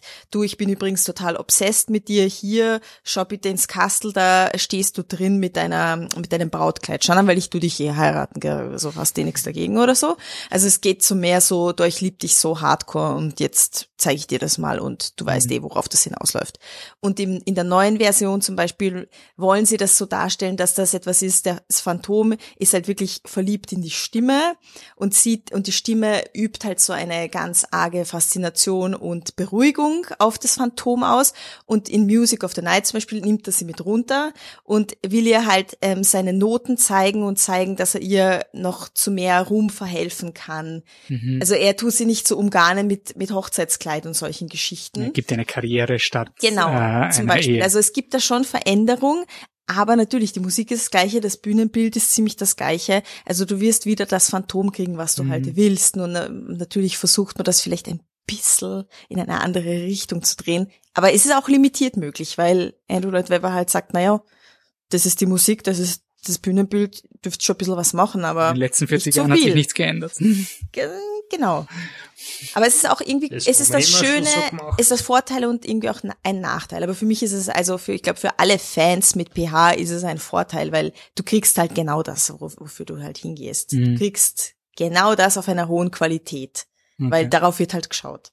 Und das ist gut. Das ist fein. Das heißt, du bist im Raimund-Theater. Also mindestens zweimal. Perfekt. Ähm, Ist es Raimund oder Ronacher? Raimund. Im Ronacher proben sie jetzt noch. schlechteste Social Media Team ever. Flip the Truck hat geschrieben im Ronacher und wurde gerügt. Ui. Aber das heißt, irgendein Phantom der Oper-Fan hat wirklich unseren Kanal gefunden. Sehr gut. Das Mhm. heißt, die Person hört auch diesen Podcast hoffentlich. Sehr gut, ja. Danke für die Korrektur. ähm, ich habe nicht genug recherchiert. Na, Es ist schon, dieselbe Firma, es ist egal. wird schon als Ronacher sein. Nein, das ist das Raimund. Die haben ja auch gerade das Ding gehabt, ne? Glöckner von Notre Dame, da passt das eigentlich sehr gut dazu. Außerdem ist es nicht das größere. Das Raimund? Nein, das Ronacher. Das weiß ich nicht. Der Okay. Aber für alle, die nicht ins Musical gehen, was passt denn filmisch noch zum Podcast dazu? Kommen wir zu unserer extra Film, bevor wir fertig sind. Michi, Ah. ich habe so tolle Sachen gesagt, ich hab's vergessen. Du hast tolle Sachen Ja, ja, gesagt. vorhin, bitte. Ähm, Quills. Danke. Ah, Was? Was ist das? Also, es ist ein Film mit Marquis de Sade ähm, und äh, Joaquin Phoenix und Kate Winslet. Ähm, so ein, also der der Marquis de Sade ist ja eine echte Figur oder ein echter Mensch und das ist so Der. Ja, ich, ich, ich will gar nicht viel erklären. Es ist auf jeden Fall unhinged, cray cray und der Quill ist, Quill ist, also der Marquis de Sade ist ein, ein Genie und deswegen ist es mir eingefallen. Keine Ahnung. Und dann gibt's noch einen Film mit Guy Pearce, wo Guy Pearce eine Frau spielt oder so. Ich habe es nicht ganz verstanden. Aber das muss ich nachschauen. Aber du hast mir nicht gesagt, wie der Film heißt, weil du es nicht wusstest. Aber während du überlegst, wie der Film heißt, Priscilla? Nein. Nein, eben nicht Priscilla. Okay. Der Wolfi hat gemeint, Twilight passt sehr gut dazu, weil es Ich finde, die passen so zueinander, weil es diese beiden Dinge sind, die wahrscheinlich 100 Pro, die gleiche Zielgruppe, die in der Schule Phantom der Oper Hype war, hat sich nachher über die Twilight-Fans aufgeregt, wie scheiße sie sind. Wie Stimmt nicht, weil ich habe ähm, das Buch, alle Bücher von Twilight auch gelesen. Ah, okay. Okay, vielleicht warst du in der Inter Intersection noch quasi. Mhm. Aber älter, also Leute, die schon 90er, äh, in den 90ern, 80, also quasi die wirklich das Musical dann. Aber es sind beides so Franchises, die diesen, diese äh, Vermarktbarkeit der weiblichen Fangirl-Crowd auf die Spitze getrieben haben, wo du halt wirklich diese äh, Ultra-Loyalty in der Fanbase hast, die das einfach feiern bis zum Umfallen und Ebenso wie das Phantom der Oper jetzt problematisch ist, quasi haben wir bei Twilight auch gesagt, ah, das ist so problematisch und sonst irgendwas und viele haben das eher wirklich auch auf diese sexuelle Natur gesehen mit Edward und Jacob, wobei ich finde, da war das Rennen ein bisschen balancierter bei Team Edward, Team Jacob, also Ja. die haben beide, waren beide Bad Boys quasi und man hat sich entscheiden können zwischen ähm, Batman und dem Typen ohne Karriere. Ähm, und also ich finde, die sind so gleich von der Art, was sie ansprechen, wo ich nicht mitreden kann, wo ich einfach weiß, das wurde nicht für mich gemacht, das hat nie eine Chance. Sie kann noch so objektiv sagen, was alles schlecht ist. Äh, man muss anerkennen, was kommerziell funktioniert hat. Beim, beim Phantom der ist es toxische, possessive. Äh, Twilight hat man die, die Mormonenpropaganda und eine extrem fehlgeleitete, nicht pro-choice-Diskussion im vierten Film. Ähm, ich würde noch rein, also quasi West Side Story haben wir eh schon erwähnt. Ich will sagen, Wicked kommt dieses Jahr.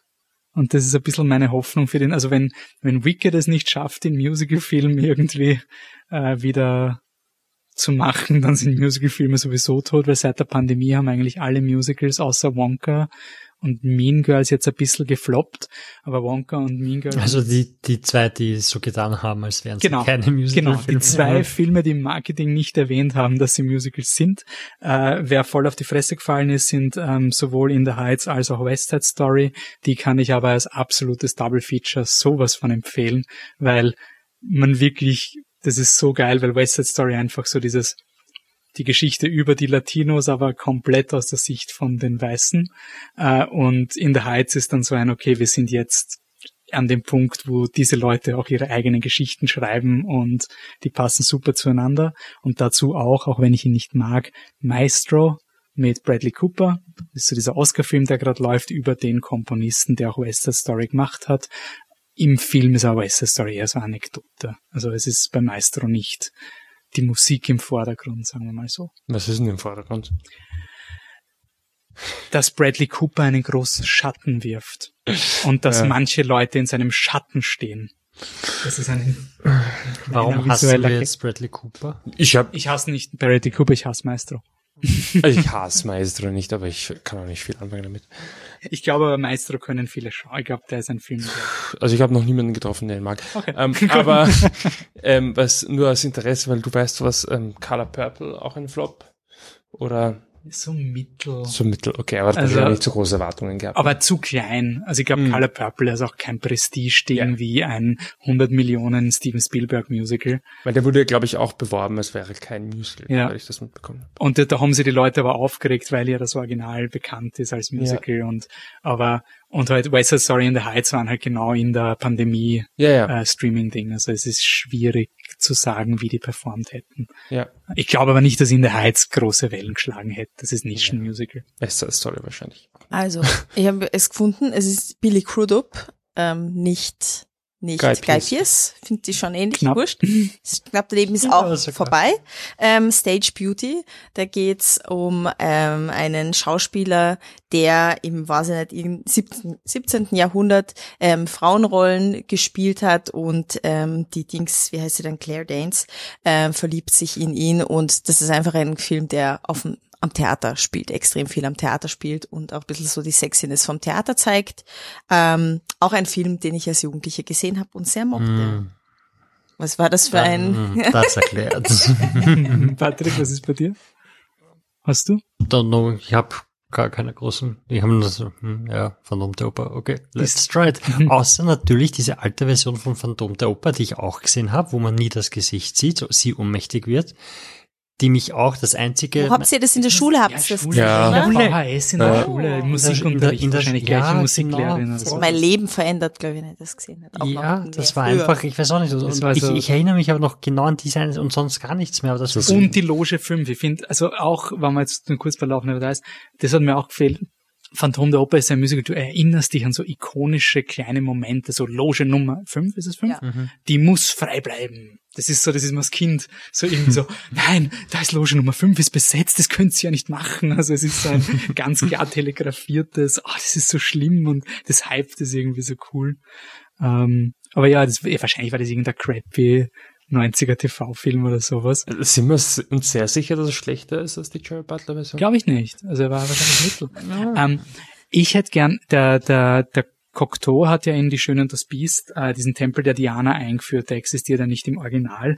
Ähm, ich habe es leider in der Recherche dann nimmer geschafft, das herauszufinden. Es gibt eine Version mit äh, Vincent Cassel und Lea Seydoux, die wir reviewed haben in unserem ersten Podcast, ja, wie wir noch den Scheiß geschaut haben.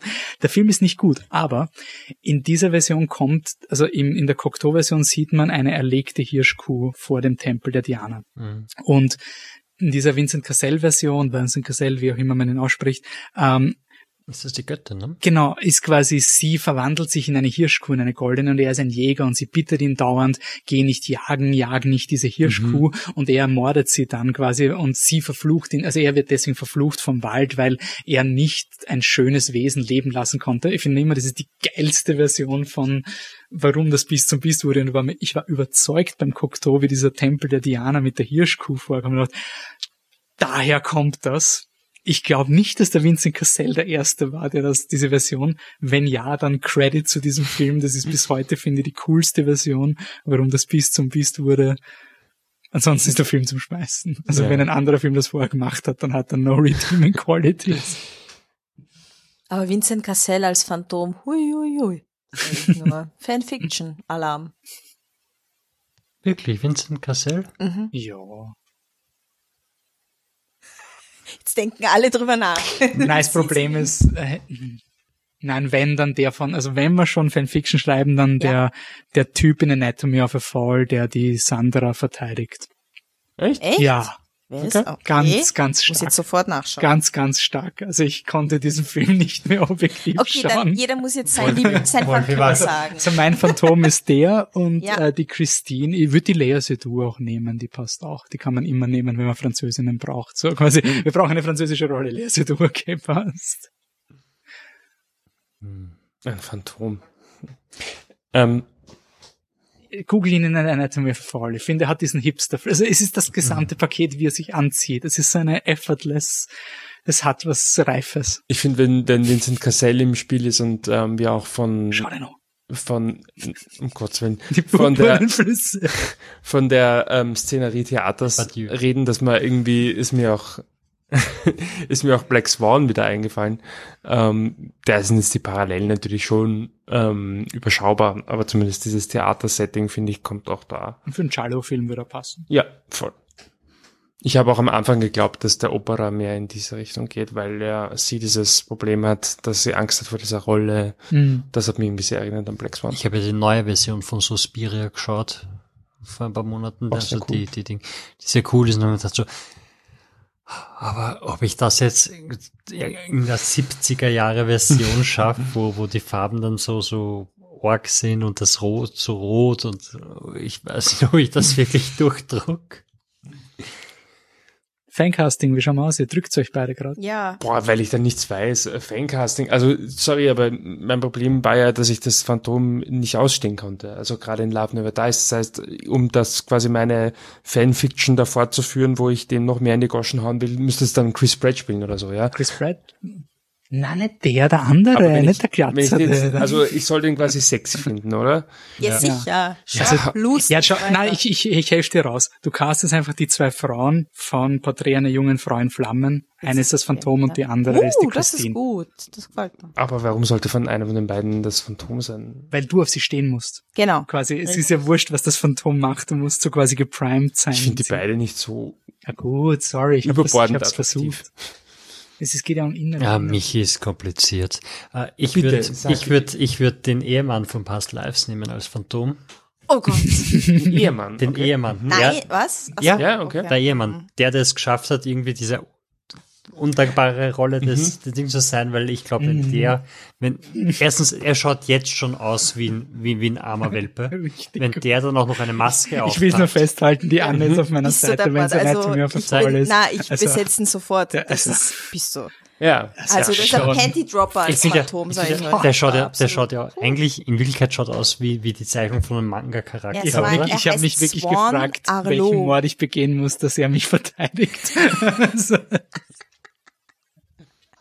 Okay. Ich würde, ich würde ähm, Dings ins, in, in, in den Ring werfen wollen. Es ist jetzt eine naheliegende und ähm, leicht rassistische Assoziation, weil du Past Lives gesagt hast. Aber ähm, Steven Yeun, ähm, spricht mir das aus? Ja. Oh ja, das, das ist Ja. gut. Ich ja. finde es passt auch, Burning, weil der würde ja. dem Ganzen so ein bisschen was Schelmisches geben, ne? Da wäre es vielleicht gar nicht mehr ganz so evil, sondern das war, wäre dann eher so ein bisschen, ne? man weiß nicht so recht, Ist woran man ist. Und er spielt ja in, in Burning schon so eine Rolle, wo man nicht so Ja, wirklich weiß, woran man ist. so ein Verführer, der trotzdem gestört ist quasi. Ja. Ja, Also ich, super. der wird mir da gut gefallen. Gefällt mir alles. Die Hauptdarstellerin Und weiß ich wie nicht. gesagt, ich glaube, der, der, der Past Lives Dude, der, der, der, Ja, der, kann, da- der kann da ein bisschen, also ich glaube, da hättest du auch wirklich Mitleid mit ihm. Das ist nicht nur ein Ohrschloch, sondern wenn dich der anschaut mit seinem Hundeblick und so, so im Auge, das runterrinnt, denkst du vielleicht so, oh, oh, oh, oh, oh, oh. Finde ich Ähm, gut. für ein Fanfiction würde ich noch reinvotieren, weil mir, ich muss immer Birds of Prey in den Raum werfen. Aber ich hätte gern Phantom der Oper, Birds of Prey Version, also quasi Christine sagt sich los. Aber, Ah. und es ist der Jared Leto Joker. Also dieser unerträglich, Oh Gott. wirklich dieser schreckliche Joker. Aber mit, der schärfste mit Joker den, aller Zeiten? Mit den Mannerisms, die der Jared Leto am Set gehabt hat, dass er den Leuten benutzte Kondome geschickt hat und so, Alter, was geht mit dir und sowas. Und mit der Margot Robbie als Harley Quinn, die sich einfach loslöst von diesem scheiß Joker und die, die Oper anzündet. Ist der Jared Leto auch in Suicide Squad der Joker? Nein. Ja, ja. Doch. Ja, ja. Ja, also der schärfste Deshalb. Joker aller Zeiten. Okay, jetzt ist einmal wieder ein Problem, weil dann ist das Phantom wieder zu scharf, Wolfi. Das ist falsch. Dann ist kann mit mit, seinen Gesichtstattoos? Ja. Okay. Ähm, Killian Murphy. Schnell Gloss. Cillian over. Murphy, okay. Killian Ja, Murphy. ja, deppert. so gut worden. Killian, Killian Murphy, Mhm. weil der ist auch so klein, der, der kann ihm wirklich verschwinden in der Oper und niemand weiß, wo ist er hin? Ah, das ist ein Lüftungsschacht, okay. Hervorragend. Ich finde eigentlich, ich meine, das geht sich dann irgendwie von vom Alter her dann jetzt mit Steve New nicht ganz aus natürlich, ähm, aber das Solange eigentlich, sie jung genug ist. naja, eben nicht, weil, also Amy Rossum passt eigentlich, finde ich, schon ganz Ja, gut ich eigentlich in die. Rolle der Ja, Christine. super. Ja, sie war halt 17. ne? Ähm, Ja, ja, natürlich, das ist aber und sie halt war so gut im 17. Singen. Mit dem Ballett würde mir Jason Statham einfallen, also wenn man Phantom der Oper mehr auf Tanz bezieht, dass man einen jungen Jason Statham als Balletttänzer Also ich habe jetzt gedacht, als, als und Tom Hardy als. Phantom, der quasi in seinem Bane-Make-up quasi. Tom Hardy und Also, Maske weil- funktioniert Weil ich immer. finde, ja. ich finde Jason oder Channing Tatum als Tänzer quasi, also wenn man wirklich das Ballett nimmt, nicht das Singen, sondern das Phantom der Phantom des Impulstanz Wiens oder sowas. Ich Ich nicht. würde mir jede Ich Version finde, darf nicht offensichtlich attraktiv sein. Das ist zu. Christine. Nein, nein, das Phantom. Phantom. Ist, ja, aber Tom Hardy kann man ja entstellen. Nein, Tom Hardy geht eher, aber so Channing Tatum wird dann schon nein, nein, ja, schwierig. Channing Tatum als Christine. Ach so, okay. Ja, Oh. okay. Also Oh. Channing Tatum als Tänzer in diesem Ballettding und quasi Tom Also Hardy Channing als Tatum das als. Phantom. Du magst eigentlich Love Never Dies und Channing Tatum ist Mag. Okay, passt. Gut. Ähm, wie geht's bei uns weiter? Wir haben im nächsten Podcast den äh, Norman Schettler vom Gartenbaukino am ähm, vor Mikro und werden wieder über die Oscars äh, podcasten, die dieses Jahr hoffentlich extrem eintönig ausgehen werden, sage ich jetzt mal. Es schaut jetzt ja ganz gut aus. Ähm, und danach geht's weiter äh, nach diesem vor Oscars Podcast gibt es natürlich einen Nachpodcast und die Truckies Awards, die wir vergeben werden. Ähm, Nochmal ein Remember für den 9. April, da gibt's unser äh, Rematch von 128 Filmen, nur ein Sieger und dieses Mal könnt ihr Justice League rausvoten, bevor es eine, eine Runde weiterkommt oder Interstellar kicken, bevor es gegen Porträt eine junge Frau in Flammen antritt. Ähm, also seid gerne dabei. Und danach werden wir uns überlegen, je nachdem wie uns die Oscarsaison auslaugt, ob wir gleich ein Oppenheimer-Ding machen, ob wir noch ein Poor Things feministisches Special reinschieben wollen oder ob wir Rickerl, also die sind ungefähr so die Dinge, die auf dem Plan sind. Ähm, Dune wird hoffentlich gut genug sein, dass wir noch in einem halben Jahr auch drüber reden wollen.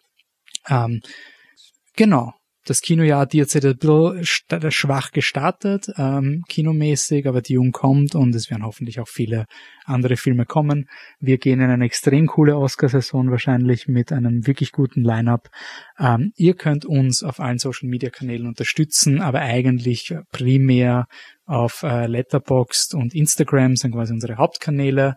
Äh, Instagram quasi für die News, Letterboxd, da könnt ihr quasi den, unseren, die vier Podcastenden quasi in einzeln folgen und einfach sehen, dass wir wirklich nicht wirklich zusammenpassen von unseren äh, Film, Filmschaugewohnheiten. Außer, außer diese komischen Male, wo genau, ich hin und wieder schauen dann plötzlich alle schön, das bist genau. so quasi und dann ist wieder aus. Und Love Never Dies, dann können wir uns sich alle nicht erwehren, also das ist ja. klar. genau. Ähm, wir sind auch auf Twitter, da ist primär, ähm, könnt ihr da verfolgen, warum wir unbedingt einen Roadhouse-Film brauchen und was zur wir Hölle brauchen unbedingt aufgeführt wird. Ähm, Blue Sky haben wir auch, aber das bringt uns nichts. Am wichtigsten ist, dass ihr den Podcast einfach weiterempfehlt, aktiv hört und uns einfach, ähm, genau, euren Freunden aktiv weiterempfehlt, weil bei Mundpropaganda ist der Podcast am besten zu verbreiten. Vielen Dank fürs Zuhören, danke, dass ihr wieder vor den Mikros wart. Danke, Anne, für diese musikalische Danke Danke euch, danke euch, ihr seid echt die süßesten. Bussi. Bis zum nächsten Mal, ciao. Tschüss. Tschüss.